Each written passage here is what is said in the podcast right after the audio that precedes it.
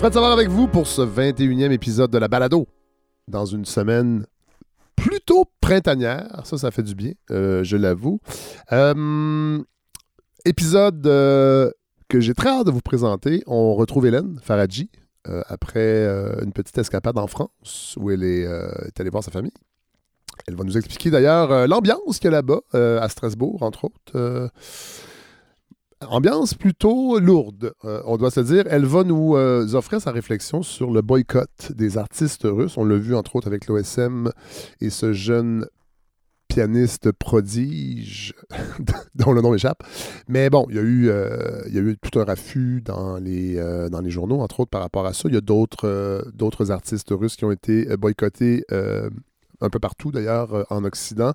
et Hélène va nous offrir une réflexion sur, euh, sur peut-être, on pourrait dire, l'inutilité de ces boycotts, euh, entre autres en ce qui a trait aux cinéastes russes. Euh, vous allez voir, c'est vraiment, comme d'habitude, toujours une, réflexion vraiment nourrissante pour le cerveau. Notre invité cette semaine, ça j'ai hâte de vous présenter ça aussi, Guillaume Lavallée. j'ai fait l'entrevue la semaine dernière parce qu'il était de passage à Montréal. Il habite à Jérusalem. Il est journaliste à l'AFP. Euh, il couvre le Moyen-Orient. Et vient nous parler d'un essai euh, un essai vraiment étonnant que je n'aurais pas lu, je pense, nécessairement. Ça m'a été, euh, ça m'a été suggéré par Mémoire d'Encrier, qui est l'éditeur.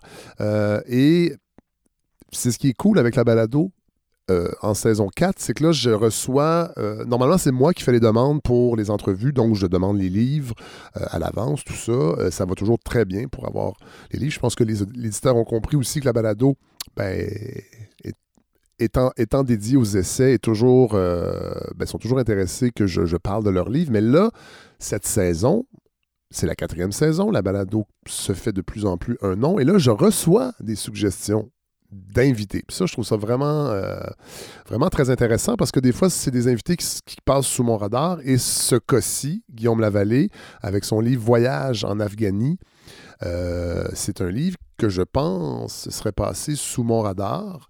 Et finalement, ça s'est révélé une, vraiment une lecture extraordinaire. Euh, Guillaume Lavallée qui s'intéresse à Jemal Eddin al-Afghani, qui est un des penseurs les plus importants euh, et influent du monde arabo-musulman du 19e siècle. Euh, et lui a dédié un essai euh, sur cet auteur-là, ce, philosophe, on peut dire ça comme ça, qui a laissé peu d'écrits, mais qui a influencé énormément de gens, qui est très connu dans le monde musulman, évidemment, beaucoup moins dans le monde, je dirais, chrétien. Euh, bien que j'ai pas toujours l'impression de vivre dans un monde chrétien. Et euh, donc, Guillaume Lavallée nous offre donc une, euh, plongée dans cette époque-là, une époque vraiment fascinante de la fin du 19e siècle. Napoléon a fait sa campagne en Égypte, l'Empire ottoman est en train de se disloquer. et vraiment, c'est écrit comme un polar, c'est super bien écrit. Et vous allez voir, Guillaume Lavallée a l'art de la parole également. Donc, voilà, c'est ce que je vous propose comme épisode. J'aurais, en début de semaine, j'avais prévu de faire une, introduction euh, sur l'actualité, mais j'avoue que cette, semaine, euh, le printemps qui se pointait le bout euh, du nez, je me suis senti un peu plus léger, puis je trouvais que l'actualité est lourde. Mais vous le savez, là, avec la guerre, évidemment, c'est important de rester informé, mais en même temps, moi, je, sens une espèce d'accumulation d'informations qui nuit en fait à ma façon de voir euh, tout ce qui se passe parce que je trouve qu'il y a beaucoup de parasitage avec des histoires humaines. On est beaucoup dans l'émotion dans les médias euh, par rapport à ce qui se passe en Ukraine. C'est normal, mais je trouve que ça finit par parasiter un peu notre compréhension des enjeux euh, géopolitiques en s'attardant évidemment à des destins.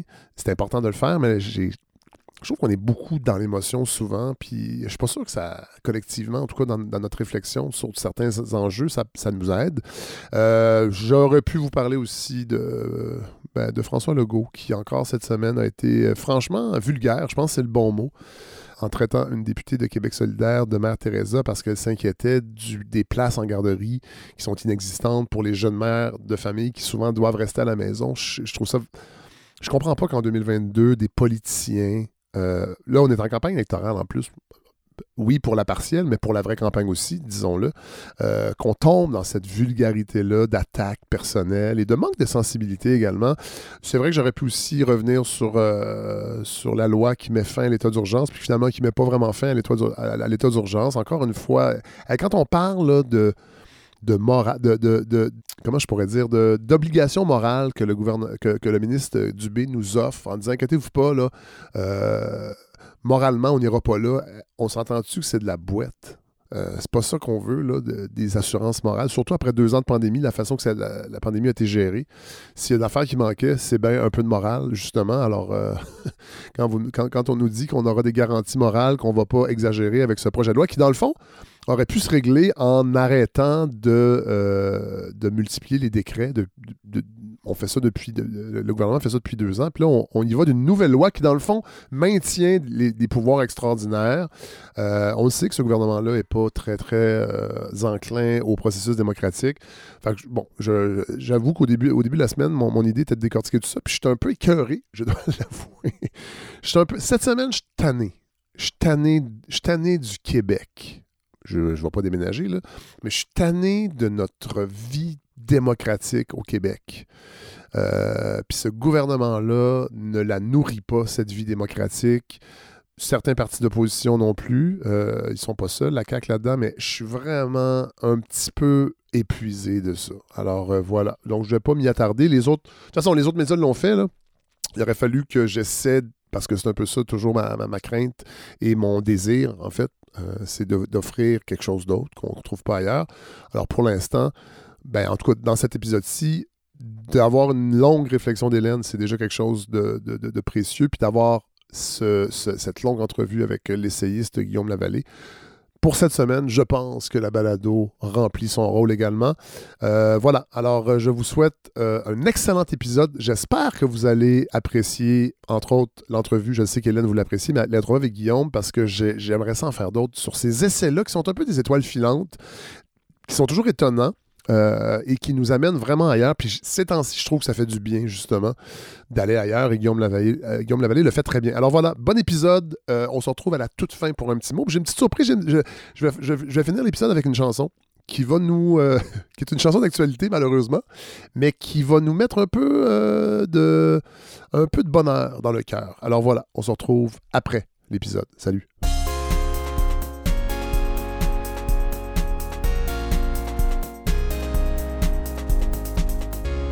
Je retrouve avec un grand, grand plaisir Hélène Faradji. Ah, allô Fred. On s'est pas parlé depuis votre retour Mais non, ça fait longtemps. des Europes. Ben ça fait très longtemps. Vous êtes allé en France. Je suis allée à Strasbourg. Oui. Effectivement. Comment est l'ambiance là-bas? Ouh, c'était tendu, Fred. Rappelons Strasbourg, Kiev, Kiev. 4 heures et demie à peu près en avion. Voilà. On est, on est juste à côté. Euh, quand, il y a un réacteur nucléaire qui, ben, implose. Oui, bah alors il faut se rappeler que à, l'époque, quand Tchernobyl euh, a explosé, euh, les autorités françaises avaient dit aux gens de Strasbourg ne vous inquiétez pas, le nuage s'est arrêté à la frontière. Ah. Il n'avait pas son passeport. C'est comme la Covid. Voilà, donc tout allait bien. Mais non, non, c'était très tendu. Ah hein? c'était quand je suis arrivée, mon Dieu, il y a eu quasiment tout de suite une allocution télévisée d'Emmanuel Macron à 8 h le soir. On sentait le ton très solennel. Dites-moi, Hélène, est-ce que j'ai compris qu'Emmanuel Macron s'habille. Oui, comme Zelensky. En. En chef de guerre. En, militaire urbain? Oui, bah, c'est ça. Il avait mis son petit Woody.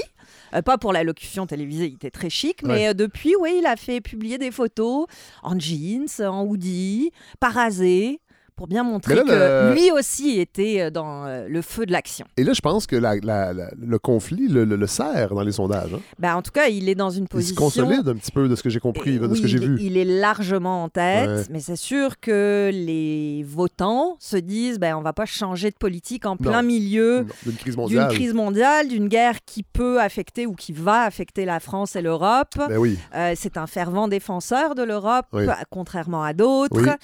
Donc, pour l'instant, ça va plutôt bien pour lui, mais l'élection est dans un mois à peu près. Tout peut changer. Et on sait, les élections françaises, oui, ça peut être. Ça peut être rock'n'roll. Oui, voilà. voilà. Il peut avoir des rebondissements. Exactement. Euh, je rappelle que cette année, on va faire un épisode Iris. Les Iris s'en viennent, mais s'en viennent. C'est au mois de juin? Oui, c'est au mois de juin. Bon, voilà. Euh, Je m'ennuie des épisodes de cinéma qu'on faisait. Évidemment, il n'y a pas de gros. Non, ça, ça, c'est pas. Pas de vedettes Quoique- qui décèdent. Absolument, c'est quand les gens décèdent.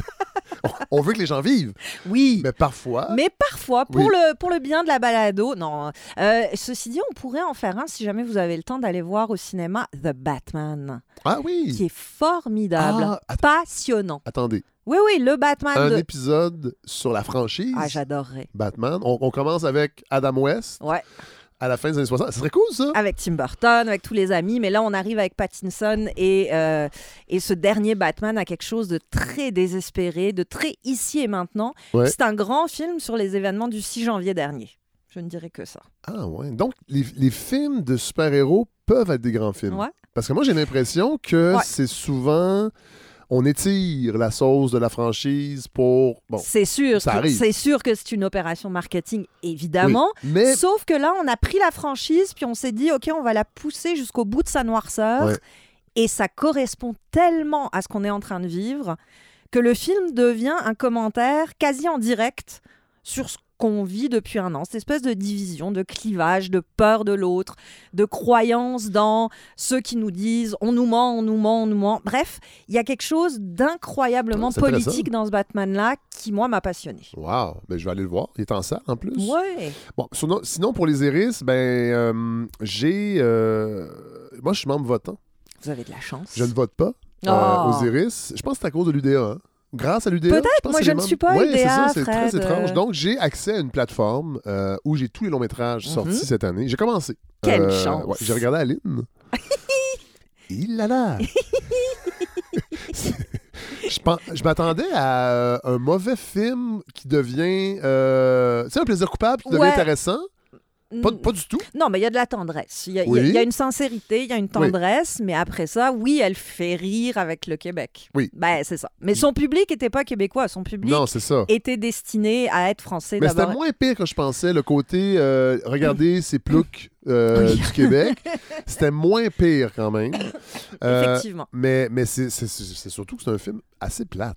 Ah, ben, c'est un sur la- ça le reste plan- un biopic Oui, euh, voilà. très, très conventionnel. Euh, ceci dit, la fille qui interprète les chansons, Oui, faut quand même reconnaître qu'elle chante très bien. vrai. Elle Au a- début, je pensais que c'était Valérie Le- Oui, Lemercier. Non, non, non, c'est une, Je me disais, une- ah ouais. une chanteuse Ouais, qu'elle a trouvée, puis qui est quand même. Oui, quand euh, même. Faut- parce que vous chantez du Céline. C'est pas, euh, c'est pas, c'est pas Joël Legendre, cela Non, dit. là. c'est ça. Ni euh, Véronique.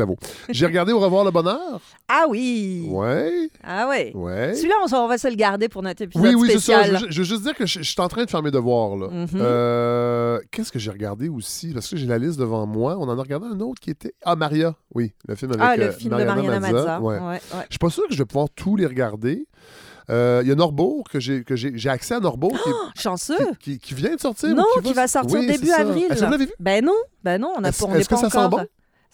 Ben, c'est intéressant. En Oui. tout cas, Maxime Giroux, réalisateur de Ouais. Félix et Mera, de Oui. films d'auteurs assez radicaux, euh, engagés, qui là se retrouve aux commandes d'un gros truc. Qui a existé, qui, qui- dans Qui le a fond, c'est pas un fait divers, mais c'est une, une, une arnaque vraiment existé. C'est- ça qui est intéressant. On pas Moi, ça, hein. ça, ça m'intéresse a priori, mais euh, j'attends de voir. Vous avez Euh, bien de la chance de pouvoir le voir avant Et tout là, le monde. si je voulais, si je voulais faire des, un, un tri, Mhm. euh, qu'est-ce que vous me conseillez? Hmm. mettons les deux meilleurs films. Là, je, je prends vous dépourvu. un Ouais, c'est ça, c'est parce que j'ai pas la liste sous les yeux non plus. Je- on dirait que. Bon, je, je vous les garocher. La- L'arracheuse de temps. Non. Euh, Beans. Beans, c'est Moi, très, j'ai très, très bon. moi, j'ai bien aimé. Ouais. Beans, vraiment, il y a quelque chose. euh, Bootlegger? Oui, mais moins que Beans. Brain Freeze? Non. Le bruit des moteurs? Hmm, La contemplation du mystère? hmm, La face cachée du baklava? non. Euh, Guide de la famille parfaite. J'en ai vu des bouts, mais bon. Euh, ouais, oui. c'est ça. Hygiène sociale? De Denis Côté? Euh, moi, j'ai pas détesté. Euh, Ah, Je ok. trouve que. C'est pas son dernier, cela dit. hein. Non, le dernier, il n'est pas sorti encore. Voilà. C'est celui qui euh, parle de, de, de, Un refuge de. pour- euh, de de- femmes hypersexuées. Voilà. euh, qui était à Berlin récemment, Ouais. qui n'est pas encore sorti. Le précédent, c'est vraiment un essai euh, avec des, des- des comédiens en costume dans un champ. Ouais, ouais. C'est Ouais, assez- c'est Denis Côté. Oui, mais justement plus ludique que d'habitude, plus Ah, sympathique, Ouais. plus amusant. Ouais. Ouais. OK. Euh, le meilleur pays du monde? Je ne sais pas ce que c'est. Oui, c'est ça. Là, j'ai- toute ça. la Euh, liste de ce qui est je- sorti. Maria Chapdelaine? Ouais. On verra si j'ai le temps. Nulle trace. Euh, Nulle trace. euh, C'est plate, que j'ai pas les descriptions. euh, je vous garoche ça vraiment Ouais, comme ça. Les ouais. oiseaux ivres? Eh ben, Les Oiseaux Ivres, c'est celui qui avait été choisi pour représenter le Canada aux Oscars. Euh, c'est moins intéressant que son précédent, Roméo C'est qui? 11. C'est qui? ça? Ivan Grbovic. Ok, ok. Euh, qui, euh, ouais, c'est ça. c'est intéressant parce que c'est un film qui ose des trucs que le cinéma québécois ose jamais, Ah bon. euh, dont euh, une Formule 1 en plan sur René Lévesque, Ah ouais. euh, des tigres, enfin des affaires Ah, complètement. Ah, c'est intriguant. c'est très très bien réalisé. Point de vue du récit, pour moi, il y a encore un peu Ouais. une- une- quelque chose de relâché qui est souvent dans le cinéma Oui. Ben, On en québécois. a déjà parlé Oui, d'ailleurs c'est ici. ça. C'est vrai ça. Puis je trouve ça dommage parce qu'on a des réalisateurs, mais d'un talent hallucinant. Ça prendrait des scénarios Oui. un petit peu plus C'est un métier. Hein. Bah oui, c'est un Scénariste, métier, c'est un métier. Mhm. Et il y a des gens qui ne font que ça Oui, oui. et qui sont bons là-dedans. Et qui sont bons. Puis on les, souvent, on a la maladie du l'auteur-réalisateur. Ouais. euh, Ou on les appelle en dernière instance parce que. pour réparer un Ouais, truc. c'est ça, mais trop tard. c'est ça, il y aurait, y aurait moyen de dramatiser Ouais, un petit peu plus ouais. notre cinéma et il y gagnerait. Saint-Narcisse? Saint-Narcisse, euh, c'est... Ah, je suis euh, content de faire ça. J'espère que les gens à la maison, vous n'avez pas décroché. Non, c'est ça. Mais non, mais C'est- parce que faut. faut... c'est les euh, 27 c'est- Bruce. Labrousse euh, qui fait du cinéma, euh, euh, comment dire, euh, gay, euh, assez sexué. Ouais. Euh, Celui-là est pas son meilleur, mais on est. c'est de- intéressant. Oui, oui, oui. Voilà. Sam? Sam, je ne l'ai pas vu. C'est Ok. une de Yann Englund. Oui. euh, je l'ai pas vu. Euh, soumission? Soumission, je me souviens C'est pas. pas de ce que Welbeck? c'est. Une révision? Lui, je l'ai vu. Ouais, une révision de Euh, Catherine Terrien. C'est ça, on en reparlera. Oui, on en parlera. les vieux chums? Non, les Ça, ça a l'air d'une comédie Ouais. d'après-midi au cinéma Beaubien. Exactement. Voilà, vous avez. Comédie euh, pour retraités. Comédie pour retraités, exactement. On salue les retraités qui nous écoutent, on les adore.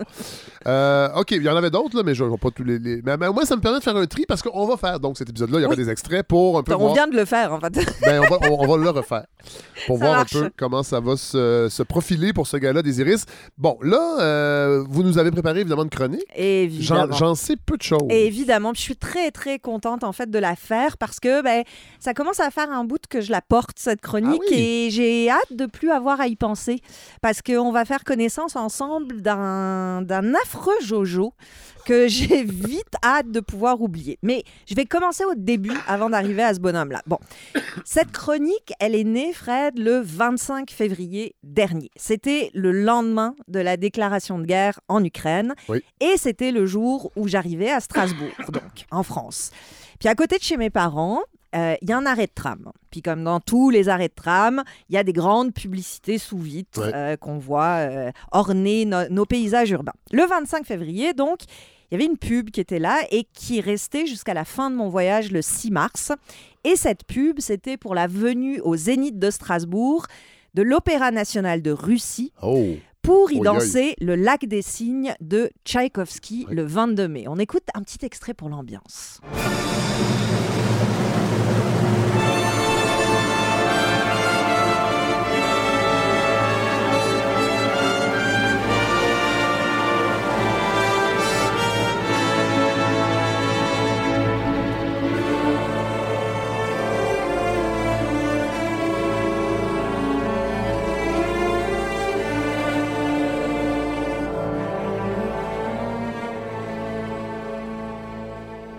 Ça, je pense que c'est quand le signe noir arrive. hein. Exact, ah non, l'âme j'ai slave. divulgaché le lac des signes. Il y a un signe noir. OK. Il y en a un, effectivement.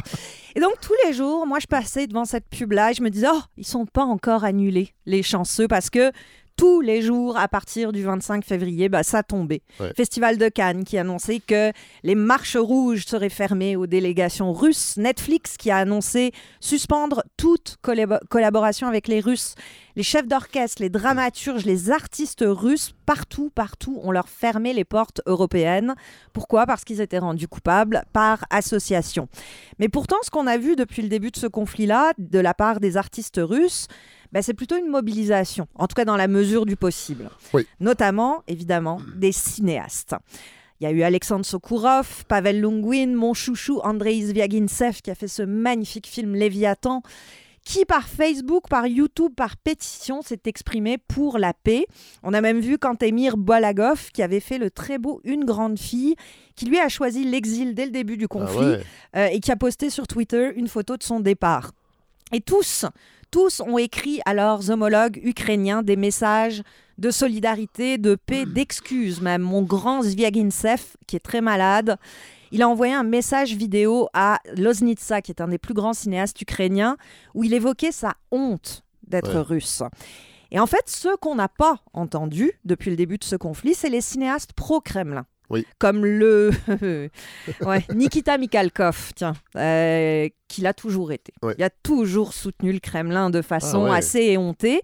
Mais là, il sait très bien que soutenir publiquement ces temps-ci Poutine, comme l'a fait l'horrible gymnaste, je ne sais pas si vous avez vu Ivan Kouliak avec son Z sur sa Ah combinaison, ben, et Mikhalkov, il sait très bien que ça ne passerait pas aux yeux de la grande communauté internationale du cinéma.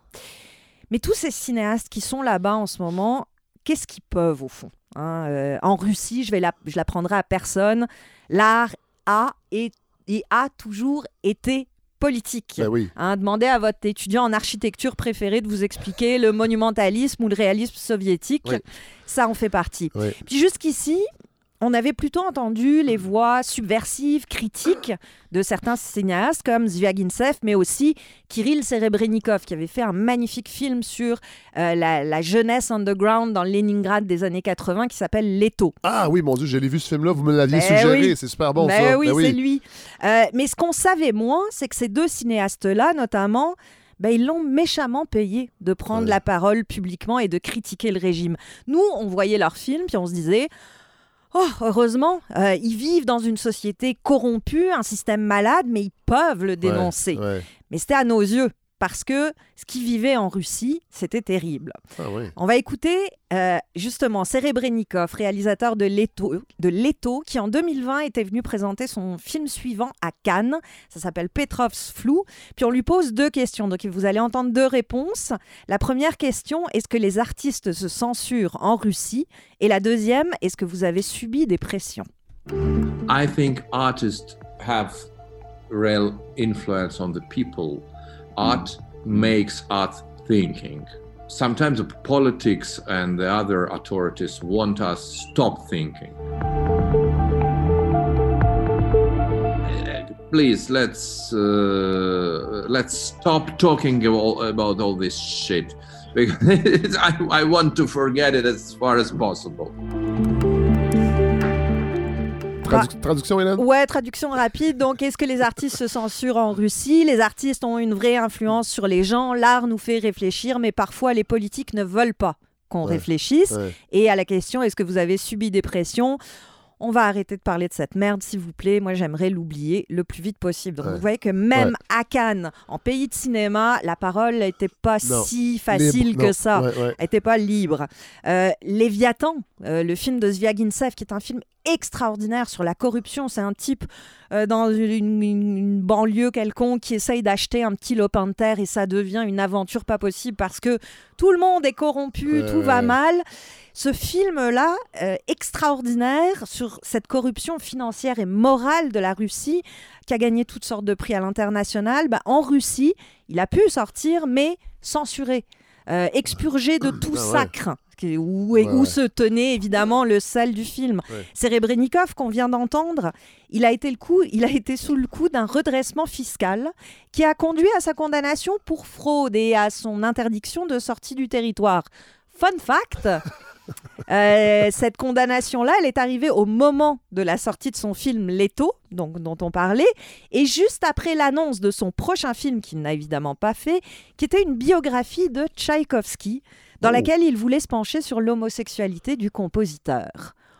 C'est un Ce hasard. qui arrive en contradiction avec le.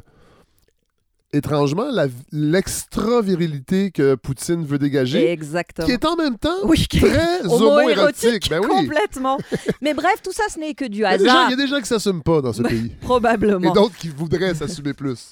Donc des, des condamnations ou des censures qui arrivent comme par Ouais. hasard. Ce même hasard qui a conduit le 21 février dernier le théâtre académique central de l'armée russe à Moscou à nommer son nouveau directeur. Vous savez qui c'est? Non. Emir Kusturica. Oh!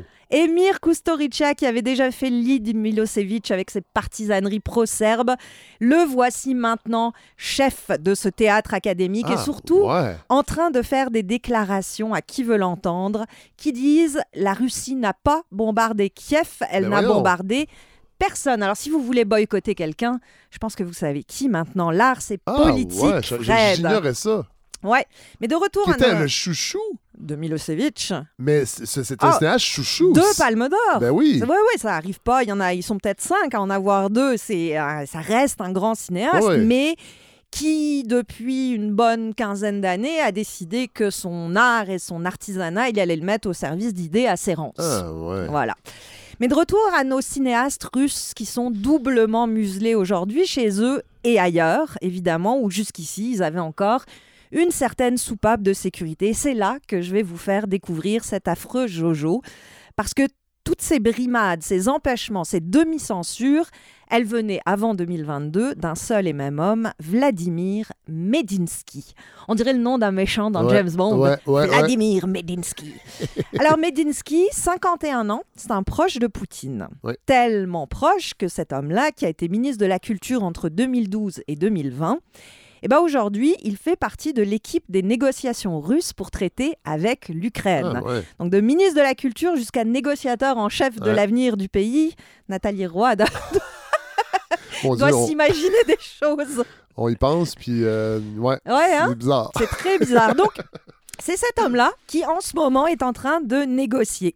Et je vous disais, j'avais hâte de le quitter parce que depuis deux semaines, j'ai fait toutes sortes de recherches sur lui et tout ce que je découvre me débecte Ouais. et me confirme surtout ce que je savais déjà, c'est que ces négociations, c'est un écran de fumée, un paravent derrière lequel on se cache pour mieux organiser une extermination. Ouais. Tout ce qui reste à déterminer, c'est l'ampleur de cette extermination. Donc, Medinsky, quand il était à la culture, on lui avait donné un surnom. En tout cas, ceux qui pouvaient encore.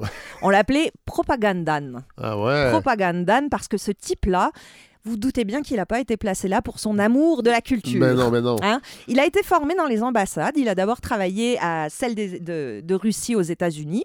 Puis il est revenu dans la Sainte Patrie euh, pour se spécialiser en relations publiques et communication. Ouais. Mais son lien avec la culture, il y en a un. C'est un passionné d'histoire. Oh boy. Au point qu'il a publié une série de livres qui s'appelle Les mythes de la Russie, Ah ouais. qu'il a été nommé président de la Société russe militaire et il a présenté une thèse en 2011, juste ça, qui est intitulée Défaut d'objectivité des savants étrangers dans l'étude de l'histoire russe des 15e au 17e siècle. Eh boy. Ouais, Ah ouais. défaut d'objectivité.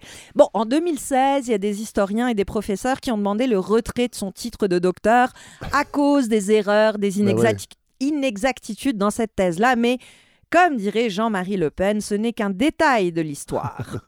mais c'est comme ministre qu'il a brillé, ce, ce brave homme. Ministre de la Culture, en principe, bon, ça défend, ça honore, ça soutient. Mais Medinsky, lui, il a décidé de le faire en redéfinissant les choses. Alors, par exemple, il a redéfini l'art contemporain. Dans une entrevue qu'il donnait aux journaux, aux journaux russes, quand ils existaient encore, les pauvres, il donnait sa définition, sa redéfinition de l'art contemporain, j'ouvre les guillemets. Elle tient en trois mots le barbouillé, le froissé et l'incompréhensible. Ça, c'est votre ministre de la Culture. hein. J'avoue des fois, Ah, ah, quand, ah, quand je vais au musée d'art contemporain,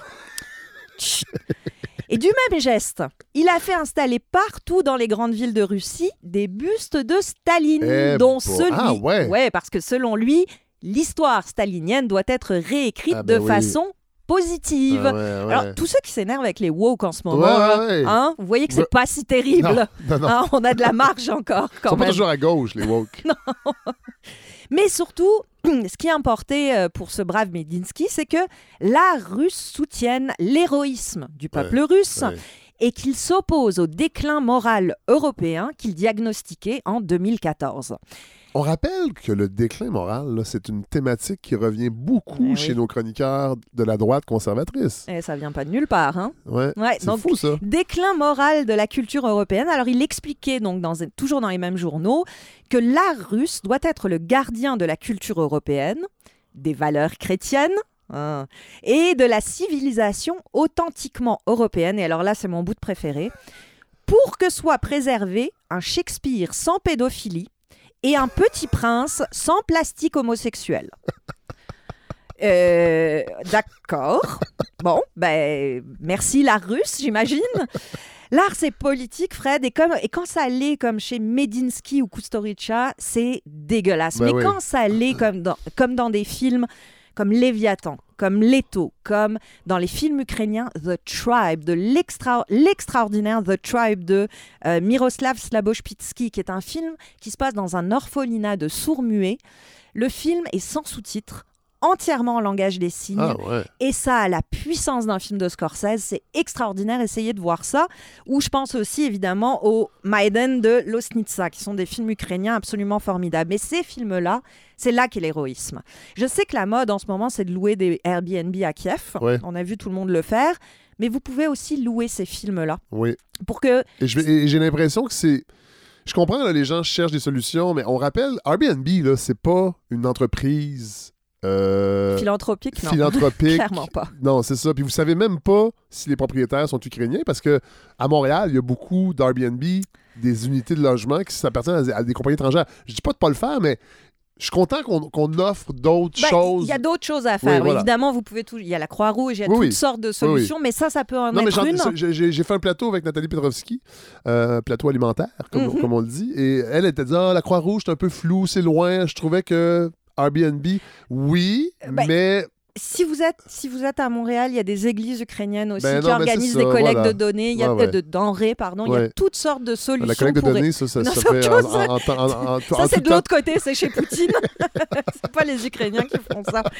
Non, mais il y, a- il y a toutes oui, sortes voilà. de solutions. Oui. Et pourquoi pas louer ces films? Je vous répète des titres Léviathan de Zviagintsev, Leto de, Sirib- de Serebrennikov, The Tribe de Miroslav Slaboshpitsky, Maiden de Losnitsa. Parce que ces voix-là, elles ont besoin de continuer à être entendues parce que la résistance doit être soutenue aussi comme ça. Et surtout, il faut qu'on se souvienne ensemble, Fred, que ceux qui s'expriment par la bouche de leurs canons, qui sont tonitruants et lâches, ils auront jamais la pérennité et la grandeur de ceux qui, par un film, un livre, une musique, un poème, vont incarner pour toujours ce que c'est que la liberté. Wow.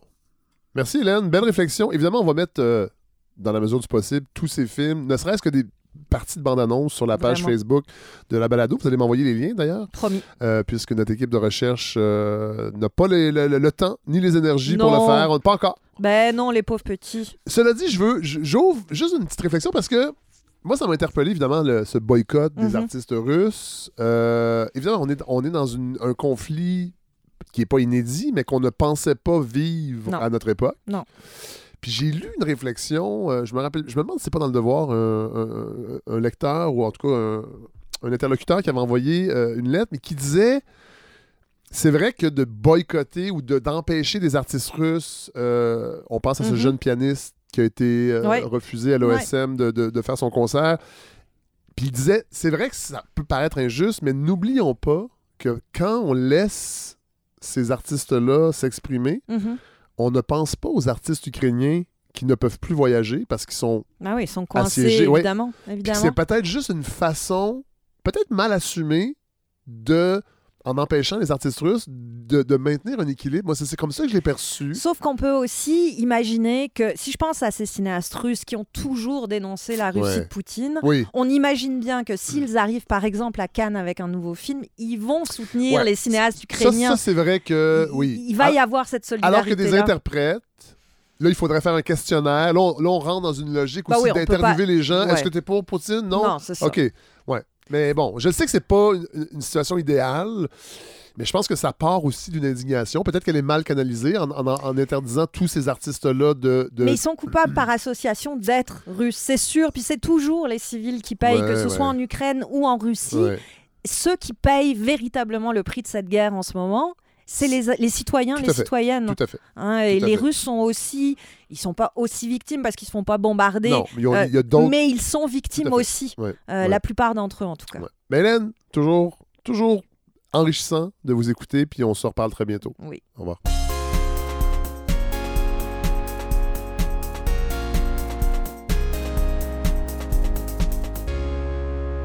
C'est avec beaucoup de plaisir que je reçois euh, Guillaume Lavallée. Bonjour. Bonjour. Euh, vous êtes l'auteur d'un essai euh, vraiment fascinant qui s'appelle Voyage en Afghanie. Bon, on, va, on va parler de vous d'ailleurs parce que bon, vous êtes à Québec. Vous êtes journaliste à l'agence France Presse. Ouais, exactement, ouais. Chef de, vous avez été chef de bureau pour le Soudan, euh, correspondant au Pakistan, en Afghanistan, ouais. et là maintenant vous êtes chef de bureau à Jérusalem. Voilà. Donc, Et- Israël, territoire palestinien. Ouais. Euh, docteur en philosophie? Non, j'ai pas. J'ai j'ai- j'ai- j'ai- commencé. co- j'ai pas fini. C'est un classique. J'ai- un, Commencer le doctorat et pas le finir. Et pas le finir, c'est un classique. En philosophie musulmane à Ouais, McGill. ouais. Et là, c'est votre deuxième livre? Euh, troisième. Troisième. Troisième. Bon. Euh, Parlez-nous de ce livre-là, Le déclic. En fait, c'est les attentats de Québec? Ouais, en fait c'est que euh, en 2017, j'avais- je je suis en train de terminer le, mon livre sur le Pakistan, Oui. euh, qui s'appelait Drone de guerre parce que j'avais passé des années au Pakistan. Euh, et il y a eu, j'enseignais, j'enseignais à l'UCAM à ce moment-là. Puis il y a eu les attentats de Québec et je me souviens d'être Vous êtes, vous êtes, vous êtes de Québec. Je viens de Québec, Ouais. je viens de Sainte-Foy. Ouais. Quand j'étais jeune, la mosquée de Québec, c'était une caisse populaire. Mon père avait fait les avait refait, mon père est architecte, avait Ouais. refait euh, Les plans. les plans. Donc je me souviens d'être allé jeune Ah, ouais. dans ce lieu-là avant que ce soit euh, euh, une mosquée Ouais. ou un centre islamique. Ouais. Et puis je me souviens d'être rentré en classe avec les étudiants le lendemain parce que je donnais un cours qui était le traitement journalistique de la diversité culturelle. En-. Entre diversité en- entre, entre, entre, entre guillemets et voir comment en fait tout le monde avait un peu couvert les attentats à Québec avec les étudiants. Et ça a été assez, assez, assez, assez intéressant, les, les échanges. Puis après, j'ai écouté euh, tous les débats qu'il y a eu euh, au Québec et je, je me suis, je, me, je me suis dit, tiens, j'avais un projet que j'avais commencé il y a des années Ouais. sur les bancs d'école euh, sur la philosophie musulmane, Ouais. sur le rapport entre, grosso modo, modernité européenne puis philosophie musulmane mo- moderne du 19e siècle. Puis je me suis dit, ben, en fait, tous les débats qu'on a de société sur la question de l'islam, la Ouais. cité, la démocratie reviennent toujours à un moment donné à, à cette couche-là Ouais. du premier rapport entre Occident et modernité. Ouais. Puis je me suis dit, bon, ben, moi, je lis des livres là-dessus. Euh, Il y a des livres d'experts, euh, d'experts en fait, Oui. de- de- sur cette Peut-être question-là pas pour grand public mais, mais nécessairement. ça. Mais moi, je lis ces livres-là, puis je me suis dit, il faudrait que je trouve une manière de d'avoir un ouvrage qui puisse se lire Ouais. euh, sur la question. Donc, je- j'ai vraiment, je suis retourné dans mes caisses de documents que j'avais, j'avais, j'avais du doctorat. Ouais. Je suis retourné dans les archives à Paris parce qu'à ce, à ce moment-là, après, j'ai travaillé à, à- à Paris pour, Ouais. pour l'AFP. Et je suis allé dans, dans les archives de la diplomatie française. Euh, Ça, on va en reparler tantôt parce que c'est ça, c'est bref. assez fascinant. donc, dans les, dans les archives, pour essayer de dire, bon, ben, on va prendre une personne, un philosophe central de cette période-là, puis on va essayer de marcher avec lui dans différents pays musulmans, euh, comment il, a- il a- il a vu, il a vécu euh, ce rapport-là à la modernité européenne, puis essayer de, de- de- voir la complexité Ouais. des choses, mais avec un récit. Ouais. J'avais pas, Oui. le goût- j'avais pas le goût d'avoir une, une- une thèse avec... Non, non. euh, je voulais vraiment avoir un récit où la personne qui connaît, qui connaît rien là-dedans... Ce qui est mon cas. Quand je découvre, quand j'ai découvert ce livre-là, Ben, c'était ça. Puis de, de se dire, ben, si à la fin, la personne se rend compte que euh, elle en connaît encore moins qu'elle pensait, c'est déjà quelque chose. non, non, mais Oui. dans le sens que si, Ouais. si- si on se rend compte, ah, ok, c'est plus compliqué que je pensais, Ouais. mais à la fois, j'ai été capable de. Pas j'ai été capable, j'ai suivi Ouais. ce voyage-là, Et cette personne-là, et cette personne-là, euh, ben, tant mieux. c'est Jamal. Jamal Adine El Afrani. Euh, Et là, je me rends compte que. Bon, c'est un personnage qui a laissé. En fait, il y a une grande influence intellectuelle, mais qui a laissé pas beaucoup d'écrits. Est-ce que c'est quelque chose de récurrent dans le monde islamique? Non, en fait, parce qu'il y a une transformation de la philosophie musulmane au 19e siècle. Je ne vais pas rentrer dans les détails trop techniques, mais, mais il y a, une, une transformation de la philosophie musulmane au, au- au 19e siècle. Ouais. La, la transformation étant que pendant la, la- la période qu'on va dire classique, Ouais. entre le 9e et le 14e siècle, Ouais. euh, c'était beaucoup des commentateurs d'Aristote et de Platon. En fait, parce que les textes grecs sont passés par le, Ouais. le- le pourtour du Moyen-Orient et sont revenus euh, en partie en Andalousie. Ouais. Donc, certains philosophes euh, du Moyen-Orient, d'autres d'Andalousie, qui étaient arabes, qui s'exprimaient euh, Ouais. en arabe, qui traduisaient les Grecs, qui commentaient les Grecs. Et là, au 19e siècle, donc c'était des traités. OK? Classique. Au 19e siècle, on arrive avec euh, une chose qui est nouvelle, la presse. Oui. La presse écrite, euh, avec un public qui commence à être plus lettré euh, aussi, avec l'idée d'avoir une influence politique. Plus grande Ouais. de, de, certains, puis de s'affranchir aussi de, de, l'influence ou de Étrangère. étrangère, mais aussi parfois euh, avec la cour du roi, parce que pendant Ouais. souvent les philosophes pouvaient fleurir s'ils étaient, si c'était pas trop loin d'un Ah d'un- potentat, d'un calife, ou là, comme vous voulez. Euh, et, et là, on a, on a, euh, on a cette, cette- nouvelle presse-là qui émerge avec des, des penseurs qui, sont, qui ont justement écrit beaucoup de textes, mais qui sont un peu qui- Ouais. ce qui fait en sorte qu'aujourd'hui, euh, un, un étudiant, une étudiante, euh, une personne qui voudrait retrouver ces textes-là Ouais. aurait, beaucoup de, Ouais. aurait beaucoup de difficultés à, à aller faire la, aller, aller chercher à gauche, à droite euh, tous ces textes-là. C'est pour ça que je me suis dit, bon, essayer de ré- réunir dans un livre en prenant un de ces, le, le penseur phare de cette période-là, mais sans euh, dire la liberté selon, de l'éducation selon, de, de- de vraiment faire un, un récit, puis, de- comment je dire, de, de clairsemer Ouais. euh, la pensée à travers le récit. Parce que forcément, que ces textes-là soient difficiles à être. euh, à, à avoir accès, ça, for- ça a forgé aussi, j'imagine, en Occident, notre rapport à la pensée musulmane, qu'on a sûrement. euh, beaucoup sous-estimé à cause de ça, parce que nous, on est habitués avec des traités, des sommes de Kant, de, de- de- des, philo- des philosophes des Lumières, et dans le monde musulman, c'était c'était pas Dans- la dans même les- approche. dans- dans- au 19e siècle, en tout cas, c'était c'était vraiment pas l'approche. C'est Voilà. arrivé, puis souvent, c'était c'était soit des commentateurs euh, de l'exégèse coranique, Ouais. ou soit que de l'autre côté, tu avais, vraiment une pensée politique, euh, Ouais. géopolitique, parce que c'est vraiment une pensée qui est géopolitique, dans le sens où elle se pense dans le rapport à la modernité, mais du double point de vue, du point de vue philosophique, puis aussi du point de vue euh, politique. Oui. Qu'est-ce que vous venez faire chez nous? Ouais. Qu'est-ce qu'on prend de chez vous d'un point de vue euh, philosophique? Ouais. quels emprunts qu'on va faire Ouais. au parlementarisme, euh, à l'éducation? Tout en étant dominé. On va en Tout en- parler tout en- tout ça, mais, oui, mais, mais c'est ça. Mais toutes ces questions-là, cette ils sont tension-là. traversées, là, cette tension-là est là. Puis ça fait en sorte que ben, on n'écrit pas tout à fait de la même manière. Non, parce que c'est vraiment un polar. C'est un polar philosophique et géopolitique. Ben. C'est ça qui est fascinant. C'est Mais ce que j'ai voulu faire. Oui. Ce que j'ai voulu faire. Parce que c'est un sujet qui peut être rébarbatif. Bon, on va, on va s'intéresser à Jamal Eddin. Je le prononce bien? Oui, oui. Voilà. Euh, le récit débute en Afghanistan en 1866. Ouais. Il est né là-bas, lui.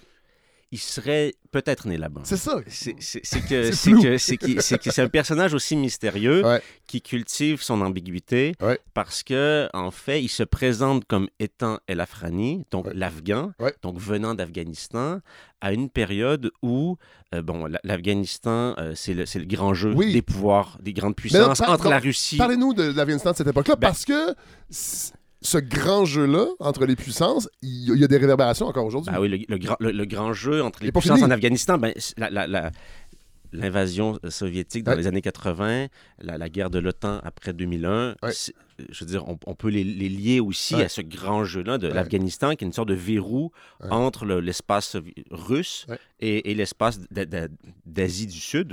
Euh, du sous-continent indien, Ouais. avec euh, au 19e siècle, donc les Britanniques qui contrôlent les Indes, les Russes qui, qui sont qui développent leur empire en Asie centrale, Ouais. et l'Afghanistan qui est pris entre les deux. Ouais. Et les Afghans, puis on l'a vu dans les années 80, aujourd'hui, après la guerre de l'OTAN, les, les, les Afghans n'ont jamais vraiment perdu une guerre. Il n'y a personne qui a jamais réussi à dominer ah, et- et l'Afghanistan très longtemps. Ils vont, ils, ils vont souvent propulser les grandes puissances vers leur déclin. vers leur C'est déclin. arrivé avec l'URSS. Avec l'URSS. Et donc, euh, Afrani, lui, arrive, il est jeune conseiller, il a une trentaine d'années, Ouais. il est conseiller euh, du, du- d'un, chef du pouvoir en Afghanistan à cette époque-là, et euh, il parle plusieurs langues, il a 30 ans, il est excessivement cultivé. Pas, pas religieux, euh, excessivement. Pas, pas excessivement religieux. Mais il baigne il- là-dedans quand Il même. baigne là-dedans Ouais. aussi. Il a eu une éducation religieuse, mais euh, il lit beaucoup les- le, le soufisme, Ouais. euh, la grande tradition en fait, de, de- de- de la mystique musulmane, ok, qui a un rapport totalement autre à la, à, à la religion, euh, souvent. Et, euh, et les services secrets britanniques commencent à, à s'intriguer. Ouais. Qui, est- qui, qui est, qui est cette, Ouais. cette, cette personne-là? Et à l'époque, il s'appelle il se donne pas le nom d'Afrani. C'est un peu après, il va donner ce nom-là d'Afrani. Pourquoi Afrani? Pour deux raisons, je, pense. C'est que euh, être afghan à l'époque, ça veut dire euh, vaincre. Ça veut dire Ouais. aussi être capable. Ça, ça- ça veut, ça veut dire de- d'être en position de parler au reste du monde musulman du point de vue de, du pays musulman qui a réussi à vaincre en partie Ouais. le, le pouvoir britannique. Ouais. Donc ça, c'est une première chose. La deuxième chose, c'est que c'est un pays qui est sunnite Et ça, si, si, si une personne ou, euh, euh, veut parler au- à l'ensemble du monde musulman à l'époque, c'est encore vrai en partie aujourd'hui, euh, vaut mieux se dire sunnite que chiite, parce que c'est 90% des musulmans qui sont, qui, sont, qui, sont sunnites, grosso modo. Est-ce qu'on peut euh, tirer, juste pour, euh, pour, pour se replonger, euh, les différences entre Oui. les sunnites et les chiites, parce que c'est quand même important. là? Oui, ben, en fait, les, les différences viennent, si on revient au fondement de, de- de- des, des- des- des premiers califes après, après, après Mahomet, Ouais. c'est qui prend la succession de, de Mahomet Ouais. après, après, après sa mort. Et les, les chiites vont dire ça devait être Ali, qui était le quatrième calife, en fait, qui aurait dû être le, premier calife. Et de là est née une, une- une querelle théologique euh, qui a encore cours aujourd'hui et, et- et- et des puissances qui ont encore qui, ont, qui ont- qui ont c'est des querelles qui ont encore lieu, mais aussi qui sont liées aussi à des intérêts étatiques, c'est-à-dire que, par exemple, au 16e siècle, euh, l'Iran a fait du chiisme sa, sa doctrine officielle. Ouais. OK? Ce qui fait en sorte qu'aujourd'hui, alors que l'Arabie saoudite a fait du, du wahhabisme, d'un- courant en fait du sunnisme, sa doctrine officielle, et donc il y a parfois des querelles d'idées à savoir- ou, d'influence Ouais. régionale en disant qui est le Ouais. pôle, qui est le vecteur central d'idéologie musulmane euh, au Moyen-Orient, au Grand Moyen-Orient? Euh, bon, vous l'avez dit tantôt, les Britanniques sont, sont, sont en Afghanistan. euh, et ça, pour Jamal Eddin, ça va, ça va être le- le- le- la semence d'une d'une obsession Ouais. de sortir les Britanniques Ouais, du monde musulman. ouais, et les, envahisseurs, en Et- fait, et- et- et- et c'est pour ça aussi, je trouve, qu'il qu'il nous parle aussi, parce qu'on est beaucoup aujourd'hui dans le discours sur le postcolonialisme, en grande partie. Et je trouve intéressant de voir comment lui euh, a a regardé euh, le monde musulman, essayer de faire l'union des musulmans, Ouais. parce que c'est ça son projet. Son projet, Ouais. c'est de faire comment faire l'union des musulmans, euh, d'où le pan-islamisme, ok? Euh, mais Qui va se transformer. qui va se transformer à travers le temps. Mais lui, c'est un des premiers. lui, c'est un des à- premiers, c'est vraiment le premier. C'est vraiment Ouais. le, le père, en fait, du, du pan-islamisme, mais qui n'est pas dans un pan-islamisme de l'ordre de euh, on doit appliquer la charia partout, euh, il faut vivre dans sa religiosité. C'est vraiment l'idée de dire si on regarde bien le monde musulman des Indes jusque, on va dire, l'Égypte pour lui à ce moment-là, ben, euh, les Européens dominent notre, notre espace. Ouais. Il y a un pouvoir qui est fort, qui était fort, c'était celui de l'Empire ottoman, mais qui est en train de décrépir euh, au va en parler 19e aussi, siècle. Parce qu'il va Ouais, en Turquie donc, un peu il plus va aller en tard. Turquie plus tard.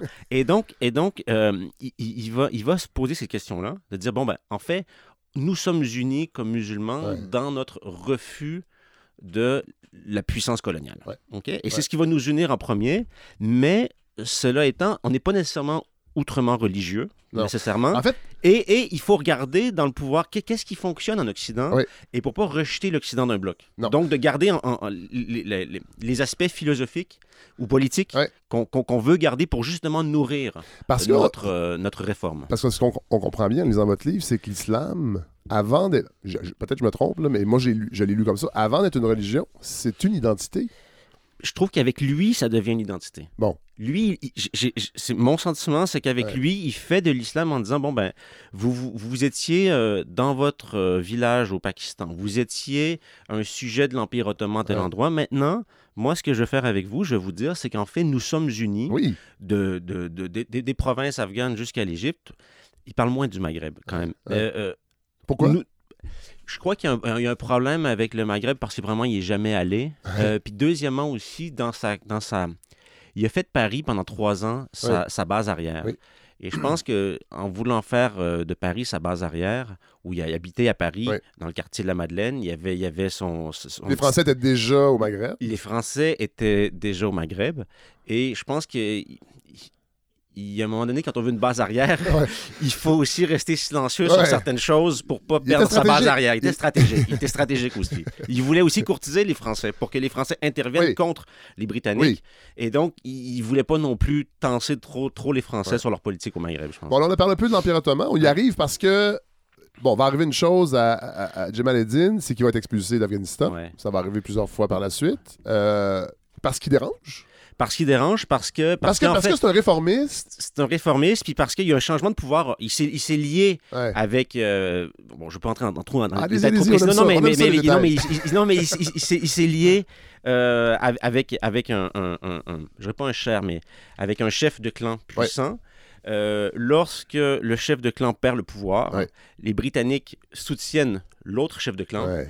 Et donc, euh, les Britanniques le regardent en disant Tu- Il a parié sur le mauvais cheval. tu ben, il a, le bon cheval pendant un an et demi, mais une fois que le cheval perd le pouvoir, il faut ouais. qu'il quitte, avec, il faut qu'il quitte, euh, faut qu'il quitte l'Afghanistan. Bon, là, arrive en Turquie.